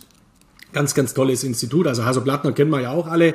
Einer der Gründer von SAP, der eben jetzt viel auch äh, tut im föderativen Bereich und derartige äh, Dinge umsetzt. Und da gibt's eben die Plattform, den sogenannten, äh, da gibt's eben ein Tool auf der Plattform vom Hasso Plattner Institut und das heißt Identity Leak Checker. Da kann man seine E-Mail-Adresse eingeben und ich war immer oder ich bin immer wieder fasziniert, was hier alles ausgewertet werden kann, weil ich bekomme dann ad hoc, also un, äh, sofort einen Prüfbericht. Wenn du es jetzt nicht findest, äh, Richie, ich kann dir den Link noch im Nachhinein zuschicken. Das ist ein sehr kryptischer okay, Link, melde ich dir dann einfach rüber. Also ich bekomme dann eine Auswertung, ja. welche, äh, welche Accounts von mir, welche Datenzugänge schon mal in der Vergangenheit von einem der großen Datenlecks betroffen waren. Und für mich der relevanteste, wo ich auch mit drin stehe, ist eben Ledger.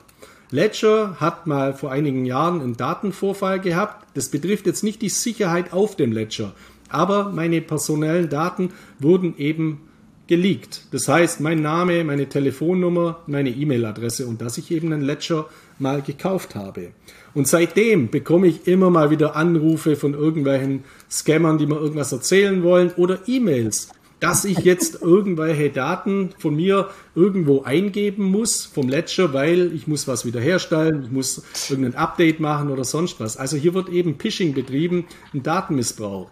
Ähm, ich bin es ja wirklich so gewohnt, äh, ich glaube jetzt keine Gefahr, dass ich da was eingebe, aber leider ist es eben so, dass gerade neue Anwender und die auch nicht wissen, dass ihre Daten eben im Umlauf sind oder dass sie vielleicht mal das Passwort ändern sollten oder sie vielleicht mal eine andere E-Mail-Adresse zulegen sollten, dass die dann vielleicht sogar auf sowas eingehen und ihren Recovery Seed, ihren Backup-Code, also die 12 oder die 24 Wörter, irgendwo eingeben von der Seite, die genauso aussieht wie von Ledger aber eben halt von Betrügern ist. Also deswegen hier, ich kann es auch nicht oft genug sagen, niemals den Recovery Seed, den Backup-Code irgendwo anders eingeben als auf der Wallet oder eben auf, dem, auf der Hardware-Wallet selbst. Und mal prüfen, wo überall seine Daten geleakt wurden. Und ich habe da einen Leser gehabt, der hat mir dann die Datei geschickt, wo seine Daten überall rumgelaufen sind. Da waren 42 Datenmissbrauchsfälle mit seiner E-Mail. Und interessanterweise hat er dann eben bei all diesen Accounts überall noch das gleiche Passwort. Also das ist natürlich auch ein großes oh, Risiko. Nee. Also wenn man natürlich eine E-Mail-Adresse hat und dann bei Amazon, bei der Bank, bei der Kryptobörse, bei was weiß ich wo, überall immer die gleiche E-Mail-Adresse und das gleiche Passwort hat, hat man natürlich ein riesen Einfallstor für Cyberkriminelle. Und wichtig ist eben, sich mal bewusst zu machen, ist meine E-Mail-Adresse überhaupt mal in der Vergangenheit von einem Datenvorfall betroffen worden oder nicht. Und hier ist ja dieser ganz einfache Eingabefeld, einfach eingeben, auf den Knopf drücken und dann bekommt man diesen Report. Und dieser Report ist wirklich super. Ja, du hast das jetzt mit einer E-Mail. Am besten sieht es so aus wie der hier. Ich habe schon mal Glück, mich haben sie irgendwie auf dem Kicker gehabt und auch da, äh, ganz ehrlich, ja, eine E-Mail-Adresse, okay, aber bei jedem Dienst bitte ein anderes Passwort, weil sonst ist in der digitalen Zeit heute, es bringt nichts, wenn man dann mega coole Sicherheitssoftware bei einem PC hat, aber selber das Einfallstor ist, weil das Passwort viel zu leicht ist, überall das gleiche, dann macht es natürlich auch keinen Sinn. Und dementsprechend das definitiv prüfen, weil die Welt wird immer digitaler und wir sollten alle darauf achten, wo unsere Daten überall rumschwirren. Und ich glaube, das ist ein bisschen beruhigend, wenn man hier so eine Mail kriegt mit grüner Antwort nirgends irgendwas bekannt. Das ist schon mal schön. Auch das ist natürlich keine Garantie, aber danke von meiner Seite aus für diesen Tipp von dir, weil ich kann die Seite auch noch nicht. Und ich bin jetzt dann ein bisschen beruhigter.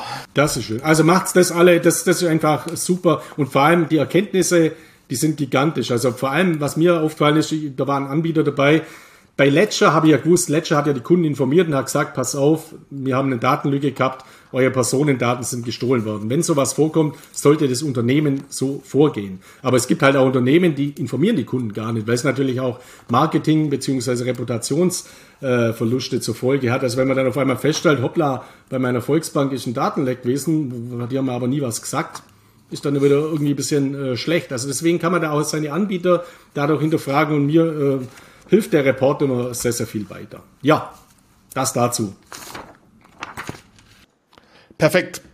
Dann, ähm, wenn wir jetzt mal schon dabei sind zum Thema, ähm, was alles so schief gehen kann. Du hast ja auch mal gesagt oder informiert, du willst mal gucken, was in Deutschland so die ja, Fintech-Szene letzte Zeit gemacht hat, was für Lehren man daraus ziehen kann. Und du hast vor allem einen Anbieter so mal als Beispiel, glaube ich, herausgezogen. Soll jetzt keine Wertung oder irgendwas sein, aber es ist einfach interessant als Kunde, als User zukünftig, dass man weiß, was für ja, Rückschlüsse man aus was ziehen kann. Genau, also eines der ersten äh, Fintechs im Kryptobereich, seit vielen Jahren aktiv, war Bitwala. Bitwala aus Berlin hat dann irgendwann mal seinen Namen geändert in Nuri und bei Nuri war oder ist eine sehr empfehlenswerte Schnittstelle eben vom konventionellen Bankensystem in die Kryptowelt. Bei Nuri war ein Bitcoin-Konto möglich, also eine Bitcoin-Wallet und eine Ethereum-Wallet. Man hat ein Fiat-Konto gehabt, also ein konventionelles Euro-Konto. Man hat eine Bankkarte geben. Dann haben sie leider ein Produkt gehabt, das war mit Celsius gekoppelt. Also man konnte seine Bitcoin über das Ertragskonto verleihen. Hier ist ja immer mein Tipp oder meine, meine Grundlage, niemals Gold verleihen, niemals Bitcoin verleihen, niemals Aktien verleihen. Ich investiere ja gerade in diese Dinge, damit ich sie nicht verleihe. Aber das ist jetzt ein spezifischer Fall. Und dann haben die vor kurzem noch Nuri Pots eingeführt. Das sind praktisch ETF-Token auf der Blockchain, die auch wieder über eine Bank dargestellt wurden. Dieser, dieser Celsius-Fall, also Celsius, diese Landing-Anbieter, dieser Landing-Anbieter aus den USA, ist ja mittlerweile in Insolvenz gegangen. Der hat natürlich auch massive Probleme für Nuri in der Außenwirkung, im Image, auch im, im in der Ertragskomponente mit sich gebracht und natürlich auch die gefallenen Kryptomärkte, sodass Nuri eben vor einigen Wochen Insolvenz anmelden musste. Und das ging natürlich auch durch die deutschen Medien, also nur stellvertretend eine Handelsblatt-Schlagzeile. Berliner Kryptobank Nuri ist insolvent. Ja, und da erschrickt man natürlich und sagt, okay, jetzt ist schon wieder eine Kryptobank insolvent, alles weg. Also wenn, eine, wenn das bei einer Kryptobörse passiert, irgendwo in Takatuka-Land, wir haben das ja in der Vergangenheit immer schon mal gehabt, Mount Gox der größte Fall, dann sind eben die Kryptowährungen weg und leider assoziieren diese ganzen Negativberichte auch, dass eben Kryptos gefährlich sind und dass jetzt wieder so ein Anbieter, so eine Kryptobank pleite gegangen ist und die Anleger praktisch Geld verloren haben. Und genau das Gegenteil ist der Fall, weil kein Anleger, mit Ausnahme jetzt aller Wahrscheinlichkeit von diesem Nuri-Ertragskonto, aber das sind eben Investoren, die ihre Bitcoins verliehen haben, bewusst über einen Vertrag verliehen haben. Das ist eine ganz andere Schiene. Kein Nuri-Anleger, der dort Geld hatte, der dort Ethereum hatte, der dort Bitcoin hatte, hat Geld verloren, weil es natürlich Sicherheitskomponenten gibt und die haben auch in so einem Fall von der Insolvenz gegriffen. Also gehen wir es mal kurz durch. Kryptobank ist pleite. Allein diese Schlagzeile ist natürlich ein totaler Humbug, weil Nuri keine Kryptobank ist, sondern die haben ja nicht mal eine Banklizenz. Das ist ein Fintech-Anbieter. Und das, die Zahlungsverkehrsgeschäft und äh, das Kryptoverwahrgeschäft stellt Nuri dar, eben über die Solaris Bank, die benennt sich jetzt um, nur noch in Solaris. Das heißt, die Einlagen liegen bei der Solaris Bank. Die Solaris Bank ist eine 32 KWG Bank, also eine voll regulierte Bank aus Deutschland mit gesetzlicher Einlagensicherung. Das heißt, die Einlagen auf dem Konten sind gesichert und die Kryptoverwahrlizenz wird auch dargestellt über die Solaris Bank. Das heißt, auch die Kryptowährungen sind gesichert. Das heißt, hier gibt es keine Insolvenz. Also Kryptobank ist insolvent, ist falsch, weil die Solaris Bank ja nicht insolvent ist, sondern das Fintech, also das Frontend zu dem System, wo es hintenrum abgedeckt wird. Und auch in Bezug auf die New Reports, das sind diese ETF-Token auf bestimmte Branchen-ETFs, die werden dargestellt über das Bankhaus von der Hyde. Und das ist auch wiederum eine Bank, die natürlich nicht pleite ist, sondern diese Token basieren auf ETFs und das sind wiederum Sondervermögen, die im Insolvenzfall ausgesondert werden, muss aber gar nicht sein, weil es ist ja niemand insolvent in diesem Segment, also das Bankhaus von der Hyde. Das heißt, es ist überhaupt nichts passiert, kein Anleger ist zu Schaden gekommen, im Gegenteil, für mich ist es eben ein Argument zu zeigen, wie wichtig es ist, dass man besser bei einem in Deutschland in der EU regulierten Anbieter tätig ist, aktiv ist, dort eine Schnittstelle ins Bankensystem unterhält, als jetzt irgendwo in Takatuka-Land, weil wenn da was passiert, dann sieht es eben nicht so aus, dass Einlagensicherung, Kryptoverwahrmöglichkeiten und so weiter greifen. Und auch Celsius zeigt es ja, die Gelder, die bei Celsius verliehen wurden, die Bitcoin. Die sind jetzt im Chapter 11, also im US-Insolvenzverfahren. Und was da dann am Ende des Tages irgendwann mal in ein paar Jahren rauskommt, das steht natürlich in den Sternen. Also so negativ wie das ist, dass Nuri leider pleite gegangen ist, in Insolvenz gegangen ist. So positiv ist zu werten, dass diese Sicherheitsmechanismen alle gegriffen haben und so bedauernswert ist es, dass so viele Zeitungsberichte das jetzt eben ins Negative ziehen. Ich habe Nuri als Schnittstelle auch immer empfohlen, weil es hat ja nichts dagegen gesprochen. Einlagensicherung, Kryptowährungen sind sicher verwahrt. Solaris Bank ist ein solider, ein grundlegend solider Anbieter unter dem Dach der BaFin in Überwachung. Äh, Bison nutzt ja auch übrigens die Solaris äh, Bank. Also da spricht überhaupt nichts dagegen. Und in so einem schweren Fall mit der Insolvenz greifen trotzdem die Mechanismen. Für mich ist das somit eine Bestätigung. Und leider diese ganzen Negativberichte zum Thema schon wieder mal eine Kryptobankpleite sind eben in dieser Tonality, in dieser Aussagekraft einfach falsch. Du hast es gerade Mount Gox angesprochen. Das finde ich auch noch ganz interessant, weil da stellen wir auch kurz davor, dass vielleicht was Interessantes passieren könnte. Die sind ja 2014 attackiert worden. 850.000 Bitcoins wurden geklaut, in Anführungszeichen. Die haben dann auch Insolvenz am 8, Insolvenz, Insolvenz angemeldet am 28. Februar 2014. Und von diesen 850.000 abhanden gekommenen Coins wurden immerhin nachher vom Insolvenzverwalter nochmal 137.000 Bitcoins wieder auffindbar gemacht. Die waren in der Insolvenzmasse drin. Man muss halt sagen, damals stand der Bitcoin-Kurs bei 540 Euro und nicht bei dem Preis, wo wir jetzt stehen. Und es ist jetzt momentan durch die Presse gegangen, dass in näherer Zukunft diese geblockten Bitcoins stückweise, nicht am Stück, sondern stückweise wieder den eigentlichen Eigentümer von damals wieder zufließen werden. Da hört man wieder, oh Gott, oh Gott, wird deswegen jetzt ein riesen Verkaufsdruck am Bitcoin-Markt sein. Zum einen muss ich sagen, stückchenweise und zum anderen ist die Menge, wenn man vergleicht, was insgesamt am Bitcoin an Handelsvolumen pro Tag stattfindet, überschaubar, wenn das Ganze auf mehrere Tage, Wochen, Monate verteilt ist. Hast du zu dem Thema noch eine Meinung, wo man sagen kann, ist immerhin gut, dass überhaupt was zurückkommt? Oder kann das ein plötzlicher Schock sein, dass wir ein Überangebot von neuen Coins haben? Wie ist so deine Einschätzung de zu der Frage? Ja, das ist äh, der gleiche Running Gag mittlerweile wie die ETF-Zulassung vom Bitcoin-ETF in den USA. Kommt sie, wird verschoben, kommt sie, wird verschoben. Äh, diese, diese, diese Angstnachrichten, wo dann manchmal äh, dann verbreitet worden, die letzte war einfach nicht belastbar. Also ich kenne auch einen Anwalt, der auch in diesem, mit diesen Insolvenzverwaltern kooperiert, der kennt da keinen Kunden, wo der irgendwas jetzt übertragen bekommen hat. Äh, die immer noch auf ihre Bitcoin warten. Das ist mal der erste Punkt. Also es ist stark fraglich, wie, wenn es soweit wäre, der Prozess abgewickelt wird. Erster Punkt und zweiter Punkt, ja, der Kurs war damals viel niedriger, aber das Gesamtvolumen äh, ist jetzt natürlich viel höher und die Verteilung ebenso. Das heißt, wenn jetzt 130.000 Bitcoin oder 140.000 Bitcoin auf einen Schlag auf den Markt kommen würde, dann kann das der Markt verkraften. Also das wird nicht zu einem totalen Ausverkauf führen, weil die Handelsvolumina ja mittlerweile exorbitant hoch sind. Deswegen dieses Damoklesschwert Mount Gox sehe ich eigentlich nicht. Äh, das andere wäre die Satoshi Nakamoto Wallet. Wenn die irgendwann mal reaktiviert wird oder aktiviert wird, dass da eben Verkäufe stattfinden, das würde schon einen größeren Effekt äh, auslösen. Vor allem im Vorfeld dann natürlich einen emotionalen Effekt, dass alle schon mal short gehen oder alles auf den Markt schmeißen. Aber es hat ja auch zum Beispiel gezeigt, dass auch dieser gigantische Tesla-Verkauf also Tesla hat ja 75 Prozent seiner Bitcoin eben äh, verkauft, auch vom Markt relativ gut kompensiert wurde. Und jetzt auch nochmal, das, das war kurz nach unserem letzten äh, Krypto-Wochenbericht, äh, von unserem letzten Krypto-Update.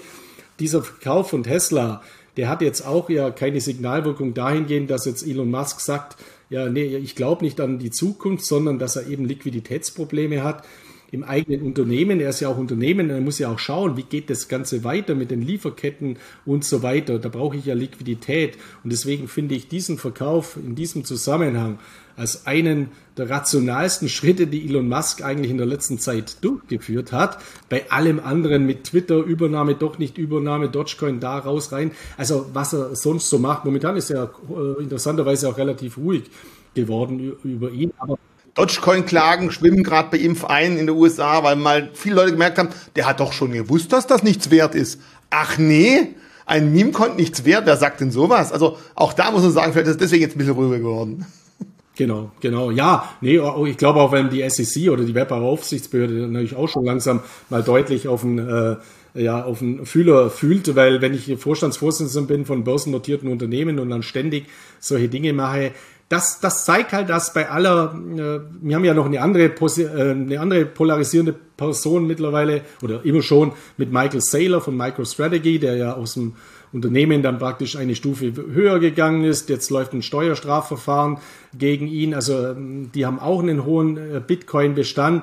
Diese großen Bitcoin-Wale, die sind natürlich ein Risiko für kurzfristige Kurseinbrüche, aber systemisch äh, aus meiner Sicht nicht. Vor allem, weil das auch zum Tragen kommt, immer stärker, was ich vorher gesagt habe, dass sich die Bitcoin-Verteilung immer stärker äh, verbreitet. Und manchmal haben wir ja durch diese Blockchain-Daten auch Auswertungen, dass jetzt irgendein Wahl äh, seine Bitcoins verschoben hat, dann fällt immer der Kurs, weil man denkt, oh, der verkauft jetzt bestimmt.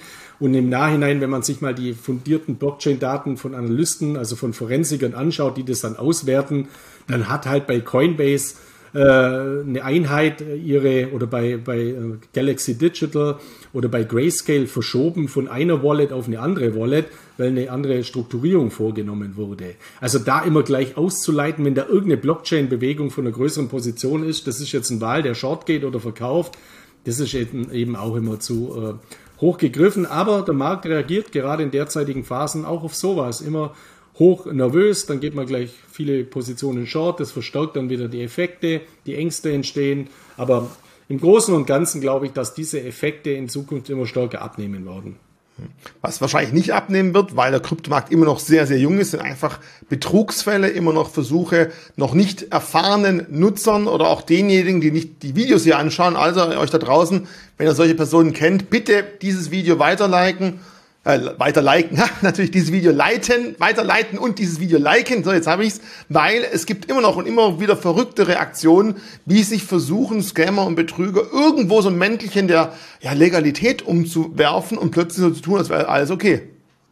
Genau, also was momentan boomt, ist der Betrug der Betrogenen. Das heißt, es sind in den letzten Jahren eben sehr, sehr viele Menschen, sehr, sehr viele Anleger auf die unterschiedlichsten Betrugssysteme hereingefallen. OneCoin war beispielsweise so ein ganz großes oder BitClub äh, Network. Also da gibt's zahlreiche Systeme, so Multilevel-Marketing-Systeme und so weiter. Und hier wurden jetzt in, in der letzten Zeit eben die Daten dieser Kunden weiterverkauft. Entweder kommen dann die Betrüger, die die Kunden betrogen haben, nochmals auf die Kunden zu und sagen, hallo, es gibt hier eine Möglichkeit des Recoveries, also der Kapitalwiederherstellung. Du musst Folgendes tun oder wir sind eine bestimmte Firma, wir machen Kapitalwiederherstellungen. Das läuft dann immer so, dass das auf einen Rip-Off-Deal hinausläuft, das heißt eine Vorkostenabzocke. Das heißt, den Leuten wird gesagt, äh, hier mit irgendeiner Story, so wie mit dem Prinz aus Zamunda, der eine 10 Millionen äh, vererbt, wird halt hier gesagt, ja, die Staatsanwaltschaft XY hat hier zig Millionen sichergestellt, da ist auch ihr Geld darunter. Damit wir Ihnen das Geld jetzt auszahlen können, benötigen wir von Ihnen folgende Unterlagen und zur Administration fallen Kosten an, Verwaltungskosten von 2500 Euro. Und wenn jetzt natürlich ein Kunde hier 100.000 oder ein Geschädigter, ein Opfer 100.000 Euro investiert hatte, dann denkt er sich ja toll, dann kriege ich für 2.500 Euro mein Geld doch wieder zurück, ist ja nochmal gut gegangen. Fakt ist, am Ende des Tages wird das Geld auch weg sein. Oder eine andere Masche ist immer die, dass man sagt, ja, wir können Ihnen Ihr Geld jetzt auszahlen, aber es müssen noch 18 Prozent Steuern gezahlt werden. Also bitte erst die Steuern überweisen, dann wird Ihnen das Geld ausgezahlt wird auch nicht funktionieren. Also diese ganzen Recovery-Anbieter, diese Kapitalwiederhersteller sind alles Nonsens und man findet die enorm oft bei Plattformen wie Trustpilot beispielsweise. Äh, Finde ich auch sehr, sehr negativ übrigens bei Trustpilot. Also mir ist es auch aufgefallen. Also wenn man jetzt nach einem Unternehmen sucht, wo man geschädigt wird, war, dann findet man bei Trustpilot beispielsweise enorm viele negative Bewertungen. Und dazwischen kommen dann immer wieder Bewertungen, wo jemand schreibt, ja, ich wurde auch geschädigt, habe mein Geld verloren, aber das Unternehmen irgendwas Recovery hat mir geholfen, mein Geld wiederzubekommen und schreibt dann eine E-Mail-Adresse oder Internetadresse rein.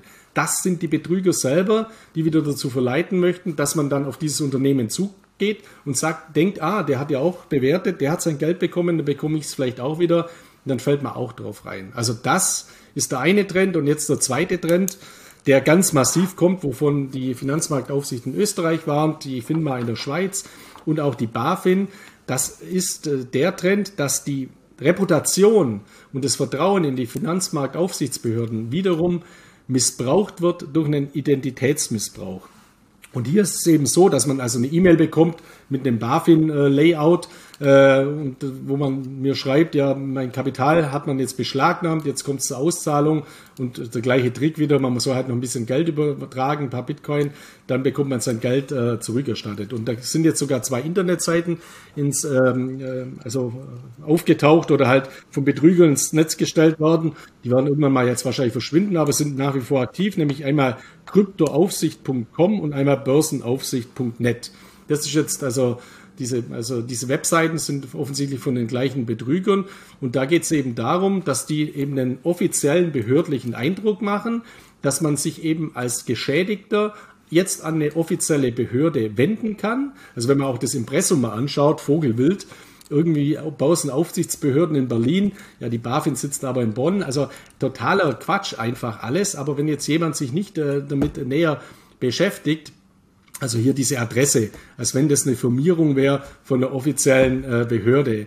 Äh, totaler Quatsch natürlich. Aber ich habe jetzt schon einige Fälle gehabt, wo eben die die Leute darauf reingefallen sind, weil dann ihnen auch so eine Hoffnung geschürt wird und oder Hoffnung gemacht wird und natürlich auch ein Vertrauen aufgebaut wird, dass die wirklich denken, sie kommunizieren hier mit der Staatsanwaltschaft, mit der Behörde, mit offiziellen Behörden, ihr Geld ist beschlagnahmt worden, das liegt da rum bei den Behörden und wird jetzt ausgeschüttet, sie müssen nur noch ihre Daten eintragen die Kosten, äh, die, die, äh, die Verwaltungsabgaben bezahlen und schon bekommen sie ihr Geld zurück. Und immer ist das Gleiche.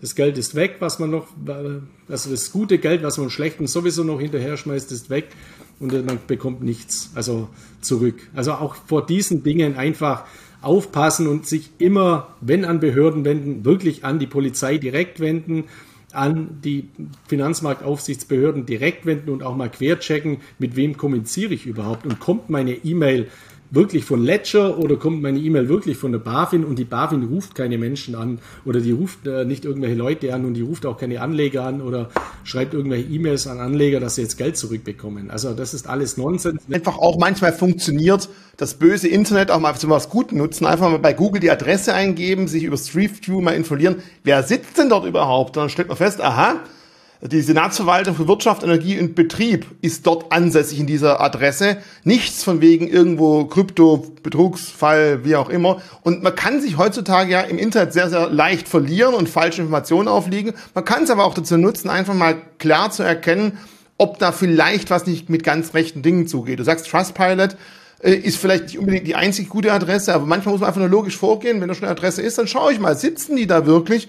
Wenn ich feststelle, an dieser Adresse sitzt nur eine einzige Senatsverwaltung und sonst nichts, muss mir halt vielleicht auch klar sein, hm, ist irgendwie doch komisch. Ich kläre vielleicht mal mit meiner Compliance- und Rechtsabteilung ab, ob wir mal live während dem Video diese Nummer anrufen dürfen, aber ich glaube, das geht bei uns nicht durch. Das wäre mal schön. Aber man sieht halt ganz klar, bitte, bitte, bitte nicht sich durch Hoffnung verleiten lassen und gutem Geld Schlechtes hinterherwerfen oder schlechtem Geld Gutes, wie auch immer. Es ist natürlich eine gemeine, eine fiese Masche, gerade die, die eh schon gerippt wurden, dann nochmal über den Tisch zu ziehen. Also dementsprechend, falls ihr irgendwo da draußen Leute kennt, die sagen, ich habe jetzt was gefunden, die Kryptoaufsichtsbehörde wird mir helfen, bitte macht ihnen klar, die Chancen sind da recht gering. Eher werden die ihnen helfen, noch mehr Geld zu verlieren, aber nicht unbedingt, um Geld zu gewinnen. Und äh, so ein Zeichen ist halt ganz klar so eine deutsche Aufsichtsbehörde wird nicht unbedingt eine .com-Adresse verwenden. Das sind so kleine Bausteine. Wenn man weiß, dass sich damit beschäftigt, kann man vielleicht sagen, Checkliste, woran erkenne ich, ob das Ding wirklich richtig und real ist. Da gibt es vier, fünf, sechs Punkte.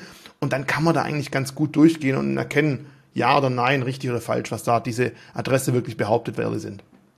Ja, und das ist eine gute Anregung fürs nächste Krypto-Update, weil es gibt Checkliste, kann man machen. Ich habe ja auch so Checkliste, wie man Scam- oder Ponzi-Systeme erkennt.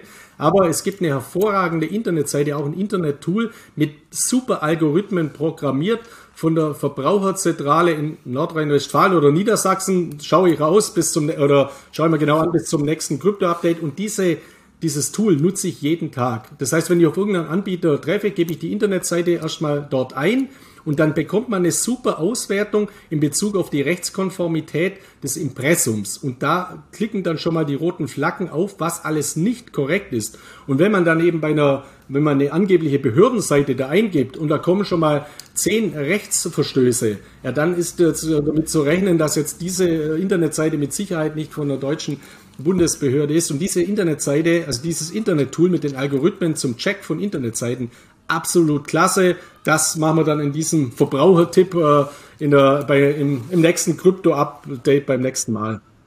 So, und an alle da draußen, zwei Stunden 20, zwei Stunden 24. Also wer das jetzt am Stück durchgeschaut hat, Respekt, ihr wart echt auf Entzug nach Markus Miller. Ansonsten, wir haben jetzt halt wirklich eine längere Zeit gehabt, wir haben gerade vorher darüber gesprochen, fünf oder sogar sechs Wochen waren uns jetzt her. Da kam halt vieles zusammen. Ich hoffe, das war trotzdem für euch okay. Ich hoffe, es hat euch Spaß gemacht und nochmal lasst ein Like da, lasst ein Abo da, weil es ist unwahrscheinlich, wie viele Zuschauer diese Videos hier anschauen. Viele bis zum Schluss, die gar nicht über ein Abo dafür aufmerksam geworden sind, die gar nicht den Kanal abonnieren, hilft ungemein. Und ich weiß, ja, wir haben nicht nur Krypto-Content, sondern auch anderen Content, aber immer wieder, auch wenn ich mit Markus Miller spreche, merkt ihr ja vielleicht auch, das hängt alles irgendwo zusammen. Und wer im Rabbit Hole sitzt und sagt, mich interessiert aber nur Krypto, der verpasst wahrscheinlich vieles links und rechts, das auf den ersten Blick nicht mit dem Kryptomarkt zu tun hat, sich aber trotzdem ganz klar darauf auswirkt. Deswegen mal die Bitte, lasst ein Abo da, wir würden uns freuen. Und dann verpasst ihr auf keinen Fall das nächste Video. Vielleicht schaffen wir es dann auch unter zwei Stunden. Guck mal einfach mal, wann wir das nächste Mal das Video drehen. Und ich freue mich auf die Seite, die kenne ich auch noch nicht, da bin ich sehr gespannt. So, das hilft einfach ungemein. Da muss man sich nicht selber durch irgendwelche Formulierungen und Ideen durchklicken, wie ich es gerade gemacht habe auf Google Maps, wenn sowas jemand automatisiert macht. Perfekt. Von meiner Seite aus wieder vielen Dank, Markus. Unglaublich spannend und äh, lehrreich heute wieder. Bis zum nächsten Mal. Von meiner Seite aus auch. Bleibt's gesund alle und guten Mutes. Viele Grüße aus Mallorca.